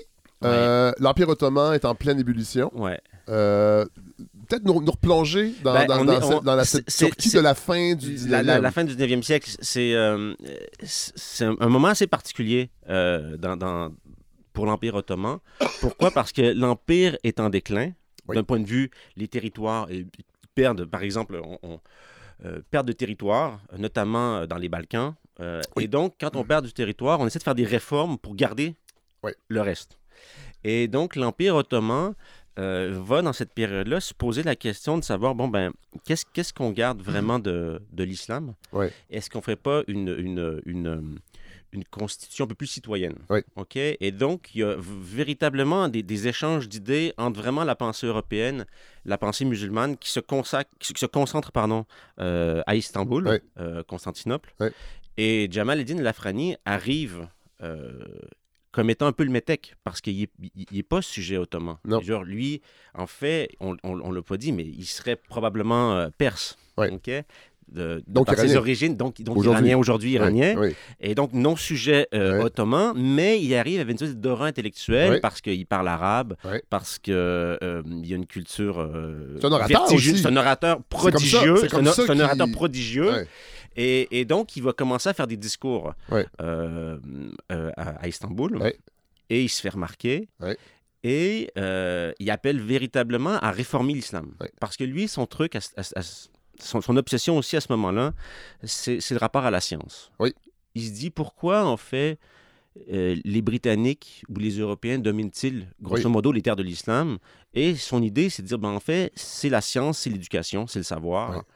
Oui. Et, euh, et comment se fait-il que nous, entre guillemets, musulmans, euh, ne soyons plus euh, euh, à, à la, à la fine fleur du savoir comme nous l'avons déjà Voilà. été des siècles auparavant? Oui. Et donc, son projet réformiste, ça va être de se dire, bon, ben, est-ce que on, on, on se lance dans une quête de, de- de savoir technique, Ouais. scientifique, euh, plus forte parce qu'on calque l'Occident ou parce qu'on retourne à ce, ce, que nous étions Ouais. plusieurs siècles plus Pour tôt dépasser l'Occident. pour dépasser l'Occident. Parce qu'il y a toujours une sorte de rivalité aussi euh, chez lui. Et, et donc, il va faire, ses- il va faire des discours euh, au, à Istanbul. Et il y a un moment donné où ces discours vont, vont vraiment être perçus par le clergé musulman Oui. comme une attaque. Parce qu'il faut comprendre que les pouvoirs ottomans veulent une réforme. D'ailleurs, Ils il y a- veulent une réforme. moi, je trouve qu'il y a beaucoup de résonance avec. En tout cas, moi, j'ai trouvé qu'il y avait une résonance avec le Québec d'aujourd'hui dans notre réflexion par rapport aux minorités. Ouais. Qu'est-ce qu'on fait avec les minorités? Ouais. Euh, et et- et l'Empire ottoman va adopter une, es- une espèce de multiculturalisme hardcore. C'est le système des millets. Des, les millets, ouais. Les millets? C'est- C'est-à-dire que, d'ailleurs, euh, en théorie, en, en- en philosophie politique contemporaine, si vous étudiez en philosophie politique euh, contemporaine à l'université, puis Ouais. vous lisez Will Kimlicka, qui est un penseur euh, du multi- multiculturalisme canadien, Ouais. euh, Kimlicka pense beaucoup le rapport entre le, le- le multiculturalisme canadien ou anglo-saxon oui. contemporain et celui de l'Empire ottoman. Ah oui? Ah, ben, oui, je- c'est vraiment, c'est vraiment, non, non, c'est vraiment, puis l'idée de l'Empire ottoman, c'est, à ce moment-là, c'est de se dire, vu que l'Empire est, est- est- est menacé, vu que certaines régions des Balkans se sont dissociées de La l'Empire. Grèce, en fait, à l'époque, la Grèce, la la, Serbie. la Serbie, compagnie. Donc, il faut trouver une manière que les minorités quittent pas l'Empire. Voilà. Qui ne deviennent pas des, des- des- des minorités qui, dev- qui vont, qui vont revendiquer leur, leur, euh, une sorte de nationalisme exacerbé qui va Ouais. faire en sorte qu'ils vont quitter l'Empire. Donc, il faut trouver une manière d'avoir une politique des minorités. L'Empire ottoman a pensé longtemps à cette question-là. Et donc, c'est de donner à chacune des communautés religieuses Ouais. euh, c'est un système des millets. Le millet, ça veut dire, ça veut dire euh, la religion, Ouais. les, les religions. Ouais. Et donc, c'est de dire, vous avez chacun votre religion, chaque, chaque clergé, grosso modo, chaque Ouais. communauté se gère elle-même de ce point de Mais les vue-là. individus sont. Mais les individus sont prisonniers des Oui, communautés. ça, Et voilà. là, c'est ça qui est intéressant aussi par rapport à nous, c'est de dire jusqu'où tu, tu- Oui. on pousse ça. Oui. Et là, dans le mouvement des réformes, il y a eu l'idée de dire bon, mais on va essayer de garder ça, mais en partie, il faut qu'on donne une citoyenneté à tous. Euh, Sauf que, la et c'est pour ça que je trouvais que la résonance avec le Québec est intéressante, parce que la majorité musulmane va être bousculée on va là-dedans. être bousculé là-dedans. Et c'est justement quand Afrani arrive, après, le clergé, il y a un moment donné où le clergé se dit non, il faut arrêter de, de faire euh, ces réformes-là. Ouais. Euh, Afrani euh, commence à, à, à vouloir transformer le regard qu'on a nous-mêmes de l'islam. Ouais. Et il va y avoir toute l'idée d'un discours qui va être de, de revenir à une identité musulmane plus Oui. forte Ouais. pour, pour, pour, pour euh, l'Empire ottoman euh, après l'échec de certaines de, de- de ces réformes-là. Parce que les- la majorité aussi se- a peur de ne plus être au, sens, euh, au centre, de du- sa propre histoire. Exactement. Et c'est ce qui se passe au Québec. Ben, y a, y a- y a- je, je- En tout cas, je vous laisse faire les je laisse faire- Oui, non, mais je vous laisse faire, mais, mais non, non, on présente dans plusieurs pays. Oui, oui, tout à fait. Il y a pas, y a pas, y a Oui, pas, euh, donc, euh, donc oui, donc Oui. ces questions-là, ces questions-là, ils sont là. Souvent, on a le sentiment que je disais un essayeur qu'on a inventé l'eau chaude, c'est-à-dire qu'il y a des débats qui sont, qui sont là, qui, qui, se- qui se transmuent, qui changent et tout, mais ce débat-là, il, il était clairement, il était clairement là On- euh, à la fin du 19e On l'a siècle. dit avec Milika Abdelmoumen qui est venue ici il y a quelques semaines. On a l'impression qu'on a inventé l'eau chaude avec nos problèmes actuels. Puis quand on lit un peu, on se rend compte que ça Ben, je lisais justement Mélika hier. Ah, ben quand, voilà. quand je pensais- à ça. Tout est dans tout. tout est dans. Bon, euh, il va encore quitter. Est-ce qu'il est expulsé de Turquie? Oui, il est expulsé de Turquie. Et là, il Euh, s'en va en Égypte. Là, il s'en va en Égypte. Et là, l'Égypte, Et c'est ça, vraiment... c'est mo- ça, c'est vraiment intéressant dans votre livre parce qu'avant son arrivée, vous nous expliquez Ouais. euh, l'état de l'Égypte. Bonaparte, la campagne euh, de Bonaparte, qui est une, un pan de l'histoire que je connais pas bien. Euh, on en entend parler dans nos cours d'histoire euh, au secondaire, au cégep. Mais peut-être nous parler de, de- de- de- Parce que tantôt, vous avez parlé de la presse. Comment la presse est Ouais, importante pour la ouais, pensée. ouais. C'est les Français qui l'amènent. Oui, c'est les Français. Égypte. En Égypte, oui, c'est vrai. C'est un détour sur Napoléon parce que je trouvais ça important. Je trouvais qu'on. Ah oui. on- on- on- c'est le rapport premier aussi parce qu'on connaît les croisades. Oui. Tu dis les croisades, les gens ont, l'i- ont- ont l'image de, de, de, de- euh, qui n'est pas fausse, hein, de, chevaliers Oui, oui. euh, qui, qui arrivent à Jérusalem euh, au- en pleine période médiévale pour, pour reconquérir Jérusalem. Là, au 19e siècle, au début du 19e siècle, même fin 18e, on va dire début 19e pour, pour trancher, il y a les Français qui arrivent en Égypte, Napoléon qui sort de sa campagne d'Italie, et il y a cette idée-là de dire, bon, ben, maintenant, il faut aller à la conquête de l'Est. Oui. Et donc, euh, les Français lancent, euh, sous Napoléon, euh, l'expédition d'Égypte. Oui. Ils vont prendre euh, contrôle d'Alexandrie, ils vont descendre au Caire, et ils vont pousser après ça jusque dans ce qu'on appelait le Levant ou la, la Palestine, ju- Oui. jusqu'aujourd'hui aux frontières, jusqu'au nord d'Israël aujourd'hui. Et c'était le premier rapport entre euh, ben, le monde euh, du Moyen-Orient, Oui. monde musulman, et une, une Europe qui a changé sa définition d'elle-même. Oui. L'Europe ne se présente plus comme nous sommes les catholiques en quête de Jérusalem, mais nous sommes les modernes, Les Lumières. les Lumières, Les qui voulons, Ouais. d'une certaine manière, vous évangéliser sur Ouais. les Lumières. En fait, c'est comme un, un espèce. Moi, je l'ai perçu comme ça. C'est un espèce de colonialisme euh, scientifique. oui, et oui, oui, exactement. Et d'ailleurs, vous le dites, euh, pour Et- Bonaparte, l'Égypte est une nostalgie, un espoir et un laboratoire. Ouais, c'est un laboratoire aussi. Parce que c'est de voir est-ce que, est que les semences des Lumières, si on les fait planter sur les, Oui. sur les rives du Nil, ça va pousser comme ça poussera en Europe. Ouais. Et, et donc ça pose beaucoup de questions, Ben oui. mais, mais ça vient aussi avec une baïonnette. C'est-à-dire qu'on on- on vous enfonce Ouais, un peu. Malheureusement, il faut vous l'enfoncer. on, vous enfonce un peu, un peu les Lumières. Ouais. Euh, et et c'est drôle parce que euh, c'était le, le bicentenaire de, de Napoléon euh, l'an dernier. Et, euh, et j'ai, dans mon travail, donc je vais souvent euh, je suis à Jérusalem, Ramallah, Gazan et quoi que ce soit. Et je, je me, en, en écrivant ce chapitre-là, j'étais, et à Acre aussi, dans le nord d'Israël, et j'étais à Gazan, puis encore, ça me fascinait parce qu'encore à Gaza aujourd'hui, Napoléon passait trois jours à Gazan. Ah ouais? encore aujourd'hui, c'est enseigné dans les écoles. Wow. Puis si vous allez dans Gaza, c'est c'est- bon, une, situation totalement différente, mais dans le centre de Gaza, il reste encore le Kasher al-Basha, qui est, le- qui- qui est un, qui est un- qui est un petit palais Ouais. où Napoléon aurait dormi trois Ah, nuits. ouais. Et c'est trois, nuits, trois nuits par semaine de Napoléon, je sais pas, mais bref, bref Napoléon aurait dormi Pas une chanson Euh, de Doshin, ça? oui, oui, c'est ça. Nuits par Ouais, je vais faire, euh, mais, mais, euh, mais, mais, donc, Napoléon aurait dormi trois nuits euh, là-bas et ça reste Ah, quelque ouais. chose qui est encore enseigné Ouais. à l'école. Ouais. Et euh, je parlais avec des professeurs d'histoire euh, à, à Gaza pour ce chapitre-là qui me disaient ben, on a longtemps associé justement la- la- la, la campagne d'Égypte à, à une entreprise, grande entreprise scientifique. Ouais. Mais bon, il y a une part de colonialisme Eh Oui. dans, dans, dans, dans la chose. Et, et donc, je voulais montrer, avant d'arriver à, à, à Frani qui, arrive en Égypte, de Ouais. montrer euh, sur, sur quelles épaules il marchait. Ouais. Qu'est-ce qui est arrivé euh, avant lui? Parce qu'après cette, cette, cette, cette histoire-là, la campagne d'Égypte,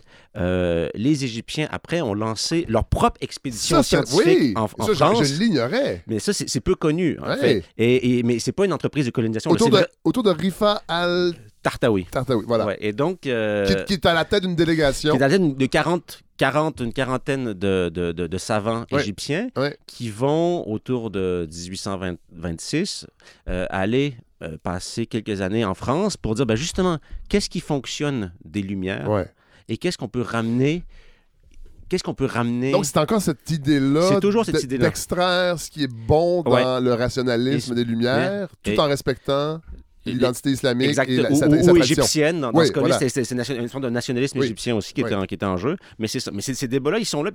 En fait, ces débats-là, ils sont encore aujourd'hui. On est, on est, on est, on est, on est, on est, on est toujours Oui. dans ces. Lorsqu'on parle de ces questions-là, Oui. on reste toujours sur ces questions-là. Donc moi, ce que je voulais faire, c'est- juste aller à l'étage en dessous Oui. ou deux étages en dessous, dans le sous-sol, pour voir comment les fondations de, ce- de, de- de ce débat-là, c'était en premier lieu euh, orchestré. Et là, euh, Jamal Eddin arrive, lui, au Caire en 1871. Ouais. Euh, et là, on l'a dit tantôt, euh, l'imprimerie se déploie en Égypte, donc les journaux, Ouais. qui parfois critiquent le pouvoir, Ouais. parfois, bon. et lui va s'insérer là-dedans. Lui, il va s'insérer là-dedans. Et lui arrive, c'est un peu le. le- J'essaie d'imaginer quand il est arrivé, comment on l'a vu, parce qu'il n'y avait pas de. Tu sais, c'est pas comme aujourd'hui où vous arrivez en. en- je sais pas, j'essaie d'imaginer que vous êtes prof d'université. puis Ouais, avec vous- une, une renommée. avec une euh, renommée, ouais. un doctorat, un postdoc, Ouais. puis vous arrivez, je veux dire, j'arrive avec mon doc de Harvard, voici, je suis votre nouveau professeur. Voilà.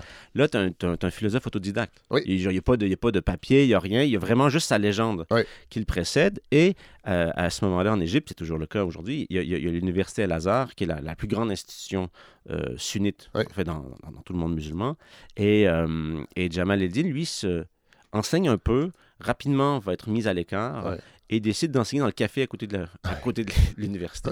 Et, de- et- et donc, il, il fédère énormément de jeunes Oui. égyptiens, des intellectuels égyptiens, même qui viennent du Liban aussi, de Syrie, qui viennent au Caire et qui se forment. euh, puis il est encore jeune. Et là, le contexte, il faut quand même le rappeler. Le canal de, le canal de Suez Ouais, est construit. ouais, Canal Suez est construit L'Égypte croule sous les dettes sous les dettes. parce que les, euh, les pays euh, européens, entre autres les Britanniques et la France, Ouais. l'ont plombé. L'ont plombé aussi. Qui existe, qui- qui- un phénomène qui existe encore aujourd'hui. aujourd'hui. Voilà. Euh, et, et donc, Jamal Eddin va essayer de voir comment, euh, comment il, va, il va mettre beaucoup d'espoir euh, dans, dans, les, dans les jeunes réformateurs euh, qu'il va former lui-même. Ouais. Et pour avoir de l'influence, il va les mettre dans différents Ouais, types de la presse locale. Donc Ça, lui, c'est il reste, intéressant, ça. lui, c'est un peu un- un- une sorte de, de, de- de parrain, Ouais. d'une certaine la, manière. c'est la NADA, ça? C'est la Narda, ouais, Ah, c'est la Narda. Excusez-moi pour Non, ma non, non, non, c'est la. Renaissance arabe. donc c'est- Ouais. Puis c'est drôle parce que la Narda, on en parle.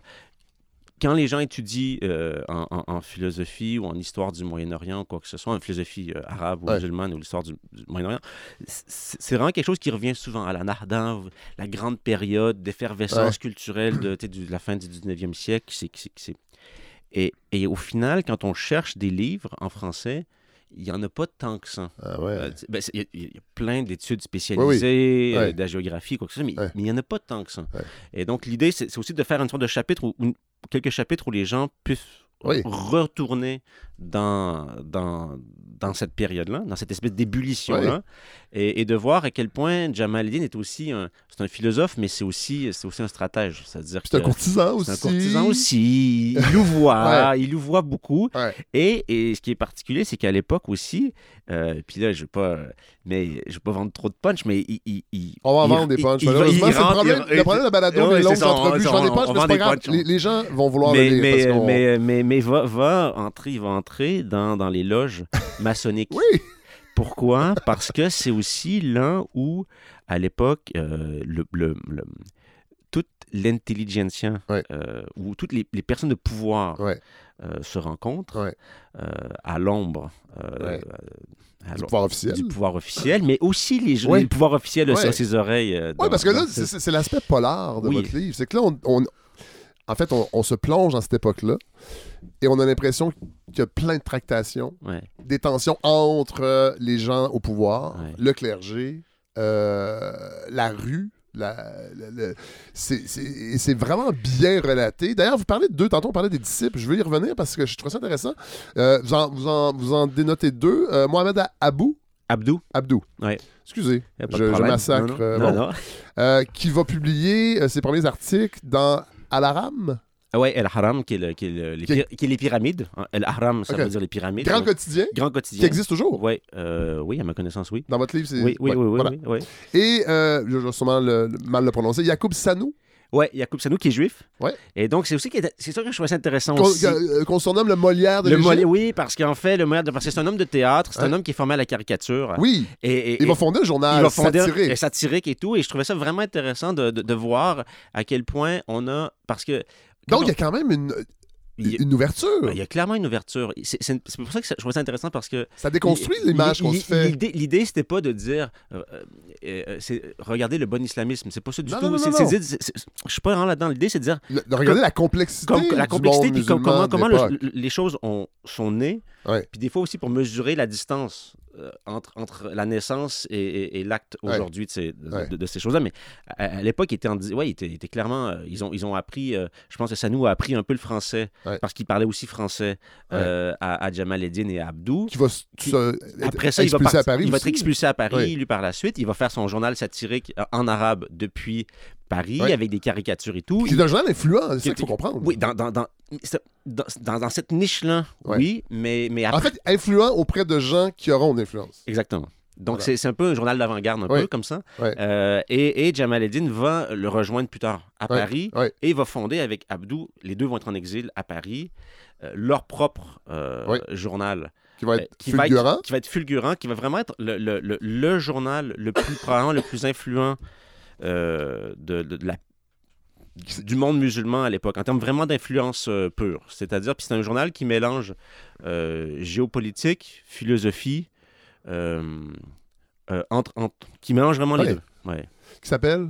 El- El- El- El Urwa al-Wuthqa, qui est le lien indissoluble. Voilà. Donc, c'est de revenir à cette idée-là Ouais. d'une unité qui, qui aurait des musulmans du- du- du- des frontières de l'Inde jusqu'au Moyen-Orient. Jamal Ed- euh, Eddin en Égypte va aussi être beaucoup. euh, va beaucoup réfléchir sur. Bon, l'Empire britannique, euh, je, je le déteste. En même temps, comment je peux. Puis c'est ça sa réflexion. Comment on peut. Parce qu'on se rend compte, dans le fond, que ce sont des, des civilisations qui, à l'extérieur, se, euh, se, se- agissent en colonisateurs, mais à l'intérieur, Ouais. ont des institutions démocratiques. Comment on fait, dans le fond, pour extraire ce qu'on n'aime pas, Ouais. garder ce qui est positif et pas tomber dans le même panneau d'être dominateur? Oui, et aussi de, de, de, de garder ce qu'il faut garder des Lumières. Voilà. C'est-à-dire de vraiment l'aspect le plus fondamental des Lumières, qu'est-ce qu'on garde? Ouais. Et euh, pour, nous, entre guillemets, Oui. musulmans, étant, étant lui étant musulman, Ouais, voilà. euh, et, et, euh, et ça, ça, c'est- moi, je trouve ça fascinant. Parce que souvent, aujourd'hui, on est dans un, dans, un, dans un discours de je garde mon, une certaine identité, par conséquent, je rejetterai l'autre. Et, Et, je rejette tout de et je l'autre. rejette tout de l'autre. Et, et, et je, je, je, me recroqueville un peu sur mon identité. Alors que lui, il est vraiment pas dans cette, dans Il y avait, cette, il y avait cette une noblesse philosophique un peu d'être capable de, de, de- de garder euh, ce qui est intéressant chez l'oppresseur Ouais, et de- et- d'extraire ce, qui est, ce qui est moins bon. parce qu'il sait que si l'oppresseur est l'oppresseur, c'est parce qu'il fait quand même quelque chose de bien. Voilà. Il y a, il y a quelque chose, il y a, Ouais. il y a- il y a une force. Ouais. Et, et c'est quoi le secret de sa force? Et comment je peux me nourrir de cette force-là sans moi-même, sans, sans sans me moi-même, travestir. sans me travestir. Voilà. Et ça, c'est la question fondamentale. Ouais. Bon.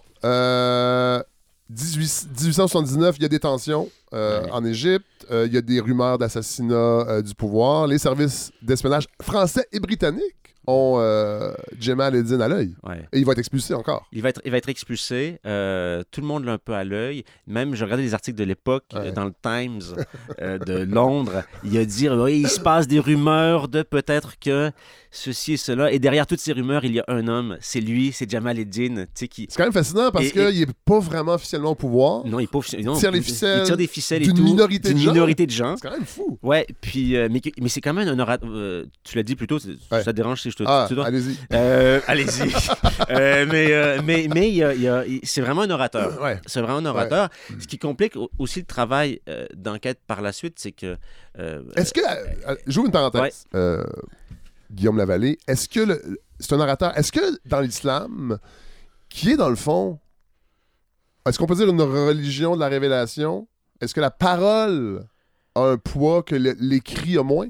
Euh, je, je, je connais pas que assez. je n'importe non, quoi, non, mais je, je connais pas assez. Je veux dire, je vais pas m'avancer Ouais. sur, sur des, des, des, des, des eaux théologiques Ouais, ouais. où je pourrais me, me noyer rapidement. on, pourrait- on va, on on va se noyer ensemble. on va se noyer ensemble, mais, mais, euh, mais, mais c'est clair que la, la- en arabe, du moins, parce que certains discours étaient, étaient à ce moment-là en Égypte euh, en arabe, euh, il y a, y a- l'art oratoire est excessivement important. Voilà. Bon. C'est pas, pas un hasard. pas- non, non, non. c'est- puis Que cet impact-là même, soit même, passé par l'oral. même quand on, on- on- on- on le lit, en fait, les, les- les transcriptions qu'on a à peu près, parce que c'est pas, je veux dire, il n'y avait Non. pas un micro qui enregistrait. On en perd pas- toujours un peu. en perd, donc, il y avait- il y avait, il y avait quand même un sens. Puis quand on regarde les commentaires des gens qui ont assisté à Ouais. certains de ces discours, il y avait quand même un, ma- un magnétisme Ouais, ouais. euh, intellectuel, euh, euh, oratoire, en fait, assez, assez, assez, assez puissant Ouais. et, qui, et qui fascine, parce qu'après, il va aller, donc, il va être expulsé euh, D'Égypte. Encore une fois, c'est toujours la route, c'est toujours le cycle avec lui. Oui. C'est que c'est qu'il arrive à un endroit, on le reconnaît comme étant une personne du- d'une- grande intelligence, d'une grande sagacité, et après, on va euh, progressivement, on va se rendre compte qu'il appelle une réforme de l'islam qui nous dérange un peu, Ouais, ouais. qui dérange les pouvoirs locaux, et on va le mettre, on, on va l'expulser. Ouais. Et il va, il va aller en, en Inde. Euh, c'est une, drôle de période dans sa vie où il est un peu, euh, il est vraiment, il, est dans- il est dans- il est vraiment dans les gradins. Ouais, il est vraiment, il, il- Ouais. il est sur les lignes de touche. Là. En fait, il arrive à Karachi, il arrive à Karachi, qui est aujourd'hui le Pakistan, qui était le une Pakistan, partie de l'Inde, qui est un petit village. qui est une petite ville comparativement à parce que Karachi aujourd'hui C'est une mégapole, C'est une mégapole. À l'époque, c'est- une, ville portuaire. ville portuaire, 10 000 habitants, à peu 10 près? 15 000 habitants, Voilà. ouais. Puis euh, aujourd'hui, c'est 20 millions. Ouais. Euh, donc, euh, c'est c'est fou. Et là, il va s'installer à Hyderabad? Ouais, Euh, et là, il va carrément devenir courtisan. ouais. Se rapprocher. Mais ça va être la même, ça va être la même logique de se dire, il faut que, je- faut que, je, faut que je trouve une personne, une sorte de, de, faut que je me rapproche du pouvoir local Ouais. Pour survivre. pour survivre, Ouais. pour pouvoir aussi penser, Ouais. euh, publier, réfléchir. C'est vraiment la période où il va commencer à écrire. Là, Oui. c'est son, c'est son, le seul livre qu'on a encore de lui. euh, je dirais, il y en a un autre, mais, mais vraiment, c'est Ouais. celui qui reste, ou qui expose sa pensée. Qui expose sa pensée, c'est à ce moment-là.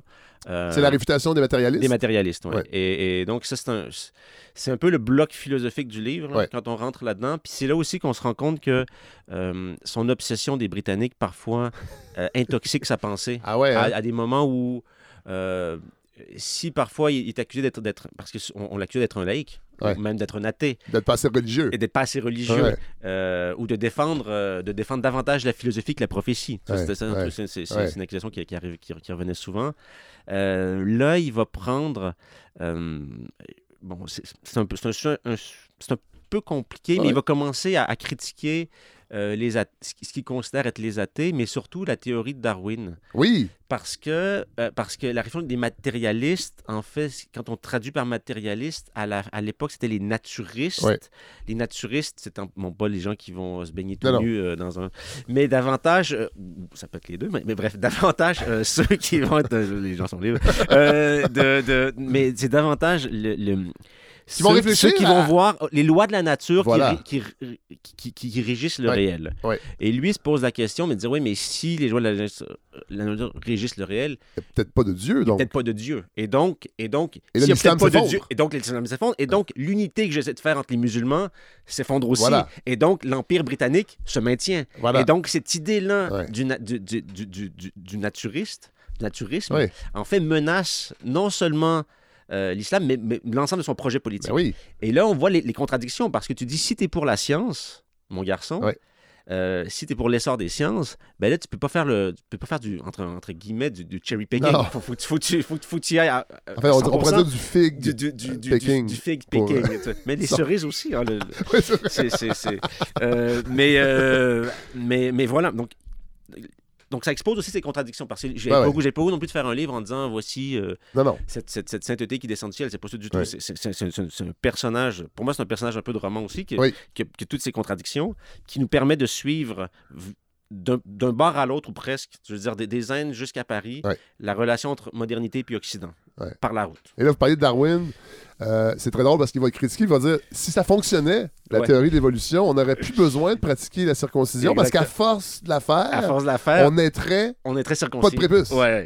C'est vraiment c'est- une démonstration par l'absurde, mais qui est elle-même absurde. Oui. et, et- et qui fonctionne pas parce que bon, Darwin n'a jamais prétendu que ça fonctionnait sur, euh, sur un espace temporel, sur, Ouais. sur, sur- sur- sur quelques centaines Non, d'années non, comme non, ça. mais Je veux non. dire, c'est- pas ça du tout. Mais il essaie de faire des réductions par l'absurde et ça montre aussi à quel point euh, on parlait de l'art oratoire. En fait, à Ouais. l'écrit, il y, a- il y a une puissance euh, euh, analogique, c'est-à-dire de faire des, des analogies qui est assez forte pour Ouais. parler aussi, certes à l'élite, mais aussi à tous les, les, les, les- petits chers Ouais. ou les petits ouléments à gauche à droite qui pourraient prendre, prendre son œuvre et la distiller. Mais ça la montre aussi que le rationalisme, c'est quand même une révolution de la pensée dans un monde comme l'islam aussi. puis c'est difficile de d'arrimer les deux et de prendre. Parce que dans le fond, c'est insoluble, d'une certaine façon, pour, euh, pour lui. Ben, ce, qui, ce, qui, ce qui se passe dans, dans la philosophie musulmane, c'est que le, le- les penseurs classiques avaient deux exigences ensemble. C'est dire comment je fais pour concilier, entre guillemets, la vérité coranique Oui. et la vérité des philosophes grecs. Ouais. Et donc, ils ont appliqué les, les- les outils de la logique aristotélicienne pendant des années pour Ouais. essayer de montrer que, en fait, le Coran était parfaitement rationnel. Ouais. OK? Ouais. Là, arrivent les Lumières, puis l'idée, c'est plus de concilier véritablement euh, la logique d'Aristote avec le Coran, Non. mais c'est davantage de concilier les idées des Lumières avec, avec la tradition philosophique euh, islamique. Et, et ça change complètement la, la manière de voir les, de voir les choses. Euh, bon, là, on en a parlé tantôt euh, vaguement. On va s'y replonger. Euh, Jamal Eddin arrive à Paris en 1882. Pourquoi il quitte euh, l'Inde? Euh, je pense que c'est- pas dit. Je le sais pas tout à fait pourquoi il quitte l'Inde.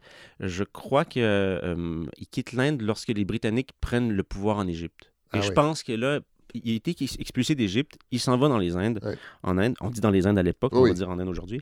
Euh, et et, euh, il passe trois ans à écrire. Et la journée que les Britanniques ont véritablement pris le pouvoir euh, en Égypte, il se dit bon, mais j'ai plus besoin. Maintenant, il faut que je me rapproche Ouais. de, de la question. Il faut que je retourne Ouais. à, à- à affronter la question égyptienne. Je peux plus vraiment retourner en Égypte, c'est un peu compliqué pour moi.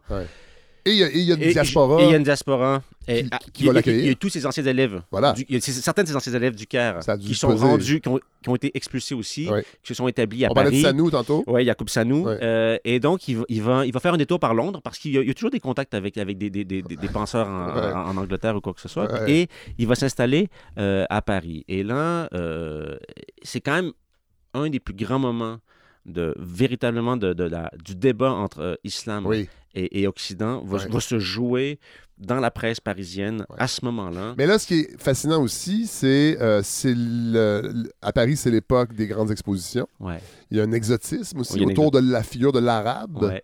Euh, c'est pas un exotisme euh, que je dirais nécessairement positif avec les yeux d'aujourd'hui. Je veux dire, euh, c'est quand même, c'est vraiment l'altérité radicale. C'est comme ça que vous le dites dans votre livre. Et et, et- et, Jamal Eddin va devenir une vedette exotique Il va, oui, oui, clairement. dans la clairement, presse parisienne, Dans la presse parisienne, oui, il va devenir. oui, oui, il va avec devenir- toute sa réputation, avec sa de- réputation et tout. euh, sulfureuse. sulfureuse, mais aussi par, par- parce, parce que c'est- son, accoutrement aussi. Ouais.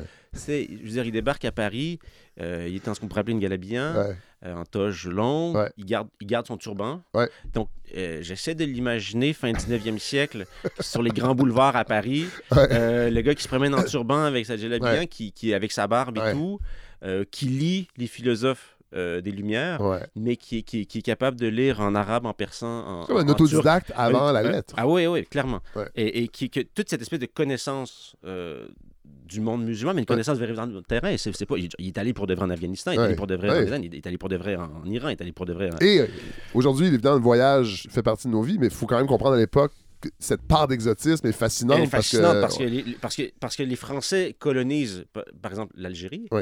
Euh, à cette période-là, le protectorat de Tunisie vient de se mettre en, en place. Euh, mais ils ont, il y a des Français donc, qui voyagent dans certains pays musulmans, mais, Oui. mais il, y a, il y a peu de gens qui ont une connaissance aussi Voilà. étendue et de terrain du monde musulman. Ouais. Et là, va avoir, il va avoir lieu un, un un clash. clash assez. Ouais, un clash, ouais.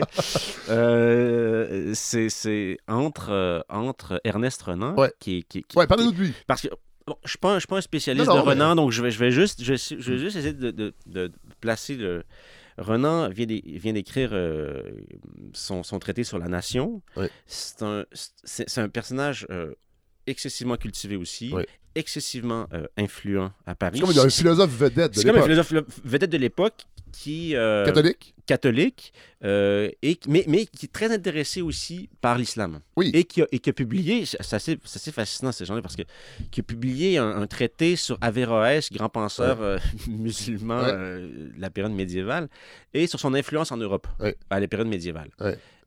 Et donc, Mais il est quand même baigné de, de, de, de- l'atmosphère de l'époque. C'est-à-dire exactement, que le- d'une supériorité intellectuelle Voilà. des Européens Et- sur, grosso modo, le reste du monde. On il, va il, va, il, va, il va tenter de, la- le prouver Ouais, euh, en donnant une conférence à la Sorbonne ouais. Il va essayer de dire que sur l'islam et la science. sur l'islam et la science pour grosso modo euh, dire que finalement ben, la science serait étrangère Ouais. euh, à, à l'islam Ouais. et, euh, et aux arabes et arabes Et il n'y aurait pas de science arabe Non. L'islam ne tolère pas les philosophes. c'est ça et ce que je, ce que je trouve intéressant dans, dans, dans, dans, dans la polémique c'est que puis je pense qu'il y a un écho aussi là-dessus c'est que des fois on dit des choses Euh, Oui. non mais des fois on dit des choses en pensant qu'on sait des choses Ouais. et, et, et là, il y a une personne, Jamal Eddin, qui dit Bon, là, tu dis des choses sur la philosophie euh, Ah, va arabe, sur la, sur, sur- sur- sur la pensée musulmane. En fait, tu Euh, parles d'appropriation. et- Renan dit que dans le fond, la science arabe, ce n'est qu'appropriation. C'est ça, exactement. C'est une qu'appropriation. Et là, là, il frappe un mur parce qu'il y a devant lui, non pas un de ses collègues à la Sorbonne, qui Ouais. pourrait dire Bravo, Renan, tu connais mieux ce sujet-là que moi. Il y a quelqu'un qui vient, qui, est un grand- qui est- qui le philosophe le plus, le plus marquant de cette période-là dans l'espace Ouais. musulman, qui dit Bah non, ça marche pas comme ça. Et ils vont se rencontrer. Et Renan va être fasciné. Ah, ils vont se rencontrer Oui, ils vont- oui, à ma, à ma connaissance, ils, vont se rencontrer Parce que dans parce, votre parce- parce- livre, parce que, il- Re- parce que, en fait, Renan dit, il y a un moment donné où il dit, il est plus grand que. Je, je- je postule la rencontre, mais, mais à un moment donné, il dit, quand je l'ai vu, ou, j'ai- cru revoir Avicenne. Avicenne, qui était le plus grand philosophe. Ah. Ouais. Il, y a- il y a deux grands philosophes En fait, le- Avicenne, c'est le- l'emprunt. Euh, C'est Ibn Sina. Voilà. Ibn Sina, Avicenne, donc, qui était un philosophe d'Asie centrale, mais, mais, mais qui a publié euh, des livres de métaphysique, mais aussi, euh, on parle, quand on parle de science, qui a publié le Canon el-Tib, qui était un- les lois de la, de la- de la médecine, Ouais. ok, qui Ouais. était le livre de médecine le plus lu à travers tout le monde Ouais. jusque vers le 16e siècle. Ouais, ouais. à peu près. Donc, c'est- une personne qui a un aura énorme. D'ailleurs, si vous allez aujourd'hui dans n'importe quelle ville perdue du monde arabe, Ouais. Il va toujours avoir un hôpital Ibn Sina. Ah ouais, hein? Ouais, c'est vraiment Ah à, peu près, à peu près. Ouais. C'est vraiment, c'est vraiment euh, euh, euh, une, une personnalité Ouais. très forte. Et donc, Avec Avicenne. On n'a pas parlé, avec- mais vous parlez d'Avic- d'Avicenne aussi Oui. et de toute cette, ce- ce- ce- cette grande euh, époque Oui. scientifique ouais, euh, arabe ouais.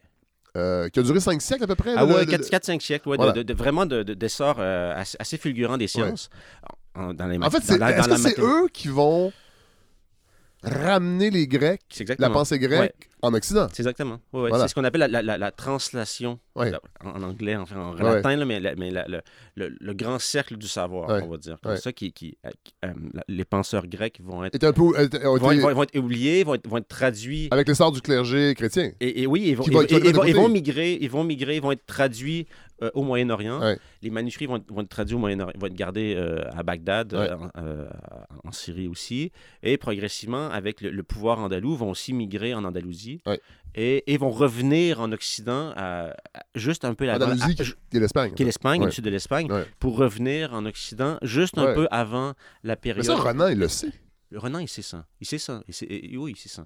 Et- Non, mais en disant que, dans le fond, euh, Mais parce qu'en fait, Renan, quand il va dire qu'il n'y a pas de science arabe, il va aussi dire, mais quand vous regardez bien ces gens-là, Avicenne n'était pas tout à fait arabe. ah oui, oui, c'est ça. il était, il était d'Asie centrale. L'autre, il n'était pas de... de Bon, non, vous- philosophe n'était pas vraiment arabe. Il venait de tel endroit. Donc, et là, vous, et là, vous et Jamal Din ouvrez... n'est lui-même pas arabe. C'est il- ça. Parce que là, il y a- a, l'idée de- d'être arabe par la langue et par le sang. Exactement. Ça, j'ignorais ça. Exactement. C'est une espèce de débat. Ben, ce débat-là, parce, parce qu'en fait, quand on dit, quand on dit- parle du monde arabe, on parle, on parle euh, généralement, euh, on, on veut parler de la langue. Ouais. On, Oui. on- on- on veut, on, veut, on, veut, on veut dire de- de- une personne qui vient d'un pays euh, dans lequel la, la langue première ou serait ou est euh, la- Ouais. l'arabe ou une de ses variations.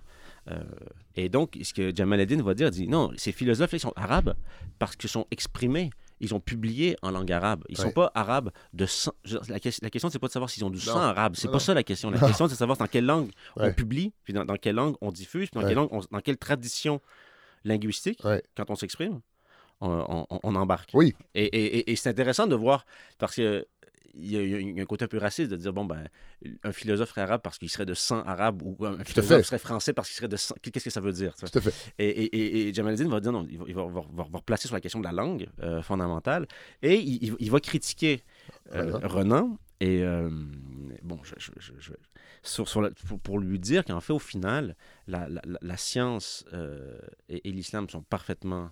euh, il n'y a aucune contradiction entre Non. les deux. Et En fait, il y, a- il y a des tensions, mais qu'il y a des tensions il y a des- entre toutes les en toutes religions les et la religions, science. C'est pas, pas propre à l'islam. C'est pas propre à l'islam. Il n'y a pas d'exception islamique, selon lui. Voilà. Euh, Jamal Eddin va, à Paris va aussi se lier avec des figures comme Georges Clémenceau, Ouais, ouais, c'est ça. Euh, Henri Rochefort. Parlez-nous d'Henri Rochefort. Euh, Ça, c'est un personnage euh, fascinant. Oui, c'est un personnage fascinant parce que ça fait partie des, des cercles dans lesquels Jamal Eddin arrive à Paris parce Ouais. que, bon, tu as parlé de- du côté un peu parfois orientalisant, l'exotisme ou quoi que ce soit. Henri Rochefort a un, a- a un journal à Paris. Et c'est un polémiste. Ouais. OK? C'est un, un polémiste, un communard. C'est une personne qui, qui, euh, qui critique énormément le pouvoir euh, à l'époque euh, en France et qui va se passionner pour euh, Jamal Eddin Ouais. et qui va, pu- qui va ouvrir ses journaux, son, son Ouais. journal. À Dont la Jamal Eddin- lanterne, dont la- la lanterne, Ouais. Il donc, il va, publier, il va dire à Jamal Eddin, tu peux euh, publier. Donc, il y, a, cet épisode-là avec Ernest Renan, mais après ça, il y a, il y plein de journaux parisiens, euh, dont ceux de Rochefort, qui vont ouvrir leur page euh, à Jamal Eddin. Et quand on lit les textes, franchement, c'est- parfois déconcertant. Parce que Jamal Eddin arrive, il fait des analyses hyper pointues sur le monde musulman en front page, en, en- en- Ah en une de la, de la presse française. Puis je pense qu'aujourd'hui, quelqu'un qui voudrait faire une analyse aussi pointue dans un journal Ouais. euh, euh, parisien ou, ou ici, euh, à Montréal, euh, au Québec, aurait la difficulté d'être aussi pointu dans son analyse Ah ouais, en, une d'un belle journal. époque. Ben, c'est une belle époque, mais il n'y a pas de photos dans le journal. Fait Ah non. mettre du texte. Faut mettre, Ah faut- faut mettre- il n'y a pas beaucoup de photos. met- on, met, on met du texte. On n'est pas dans on n'est met pas, on pas clickbait. Et, et puis, ouais, non, c'est- il y a pas, pas des non, sujets c'est pour- ça. Pas- mais, quoi que la lanterne de, de- de Rochefort a un gros, gros, gros, Ouais. gros succès. Ouais. Et, euh, et à ce moment-là, donc, c'est un peu le, le, le moment où euh, Jamal Eddin est, est à Paris. Il est respecté Ouais. d'une certaine presse euh, française. Ouais. Euh, il a un peu gagné son combat contre Ouais. aussi en termes d'estime, du moins. Euh, et les gens cognent, toquent à sa porte pour, pour, pour se faire un peu euh, ami avec lui. Et peut-être qu'il dérive un peu aussi là-dedans. Ah. Parce que parce que il y a une révolution qui naît au Soudan, Ouais. lointain, Ouais. et le chef de la révolution s'appelle le Mahdi. Et euh, comme les Afghans avaient réussi à vaincre pendant un bout de temps les Britanniques, Ouais. euh, le Mardi est en train de chasser un peu les Britanniques Ouais. des terres du Ça, ça Soudan. doit, ça doit plaire. à- Ça, ça plaît énormément Ouais. à Jamal Eddin et il, il- il- il se fait passer pour son émissaire à Paris. Ah ouais.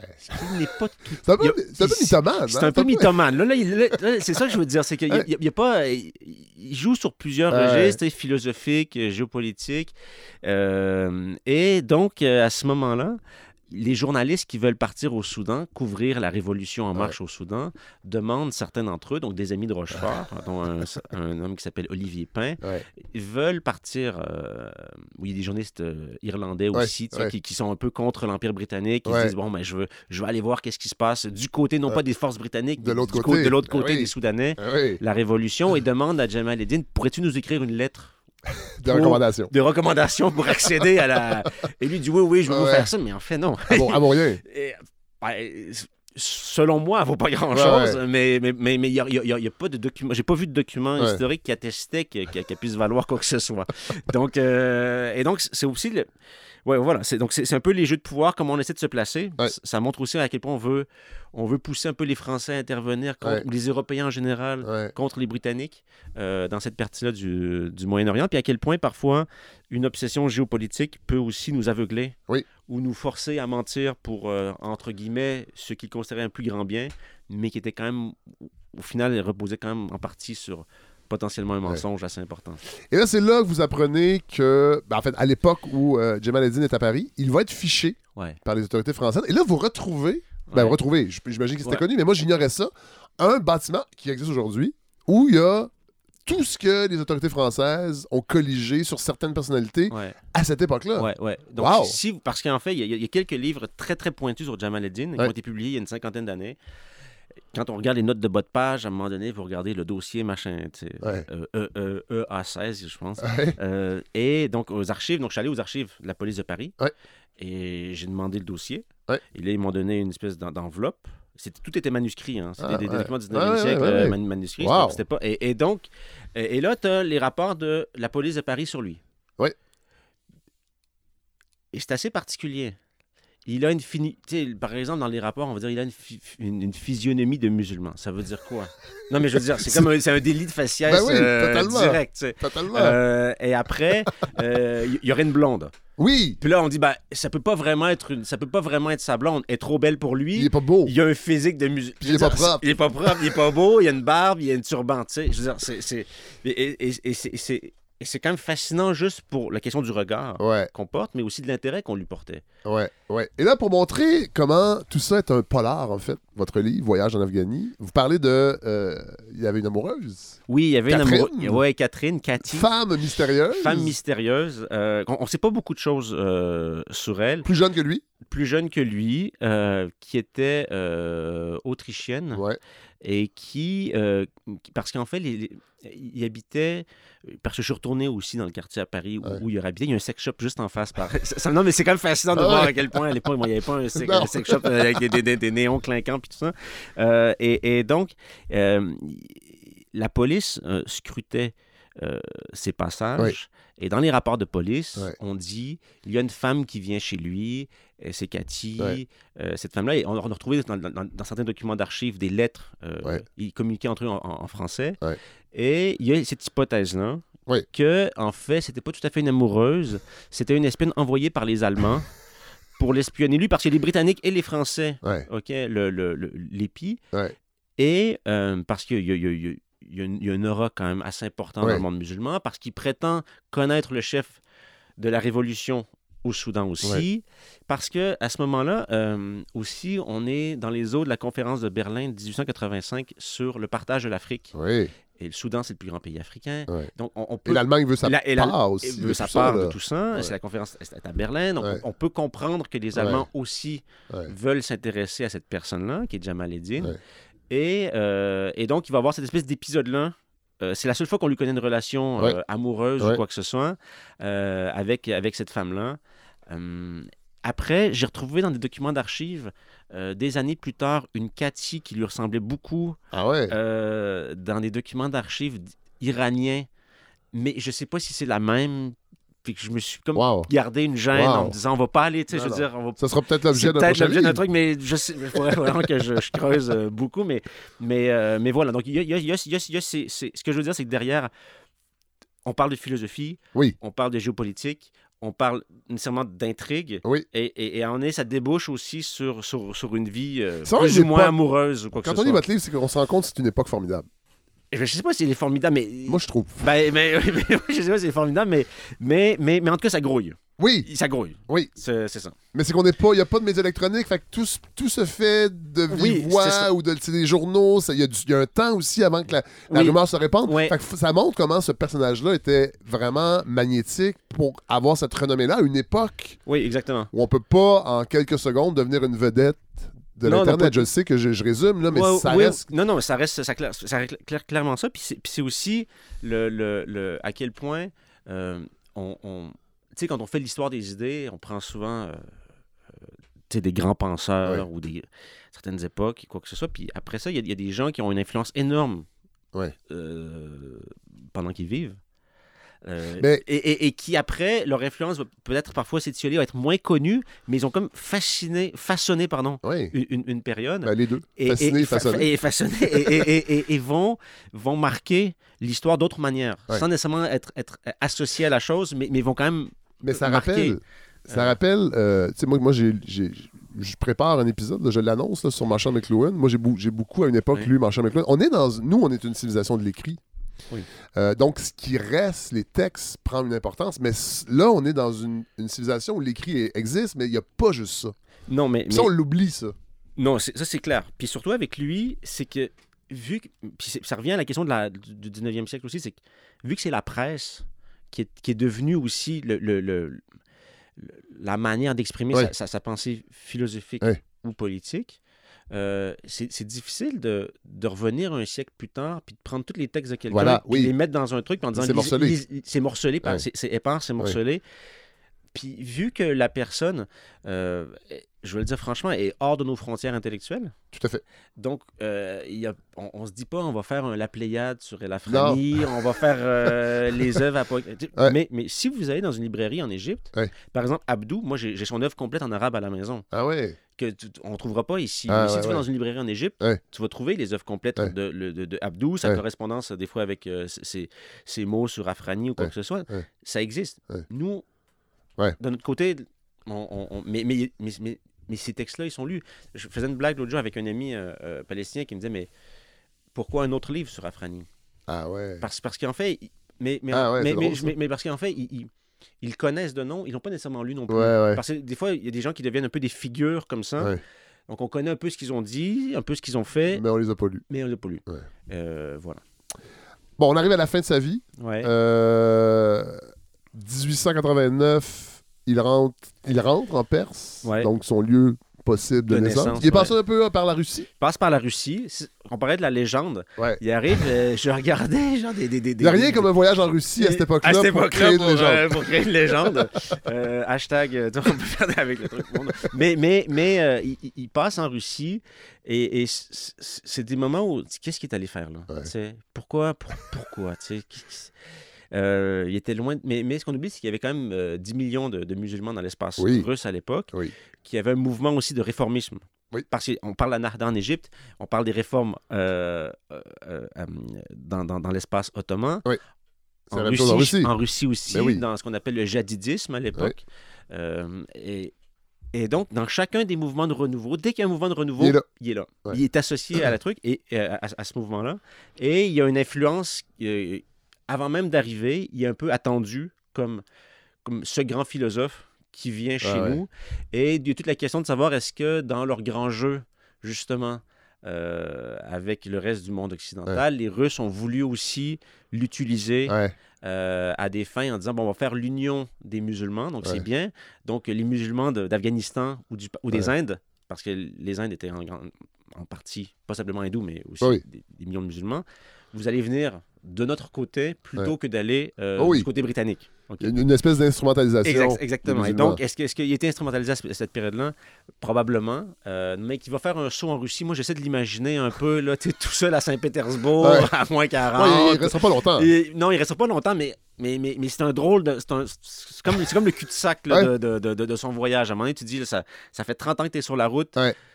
Tu dois avoir les le- genoux usés. Ah ouais, ouais. les genoux usés à Saint-Pétersbourg au froid, là, ça, doit être, ça doit être un peu particulier. Et là, il revient donc à Téhéran. Et là, on l'a dit, le vent réformisme souffle. Euh, et là, il y a le chat Nasser Eddin Ouais, Nasser Eddin Shah, ouais. qui veut accélérer. Donc, il est conscient que ça bouillonne, veut accélérer la, modern- la modernisation de la Perse. Et on va faire appel à un personnage, euh, encore une fois fascinant, d'une- d'un d'un siècle fascinant, Jules Ruther, Julius Reuters, ouais. Ouais. Qui est. de euh, l'agence Ruther. qui est le fondateur de l'agence Reuters, de Ouais. presse Reuters. En fait, l'agence, euh, ben là, je ne veux pas faire de compétition entre l'AFP et Reuters Non, non, non. parce que je suis un peu biaisé. Euh, mais mais, mais, mais c'est que les agences de presse, on est au 19e siècle. Ouais. L'agence Havas, qui est l'ancêtre de l'AFP, naît vers 1835.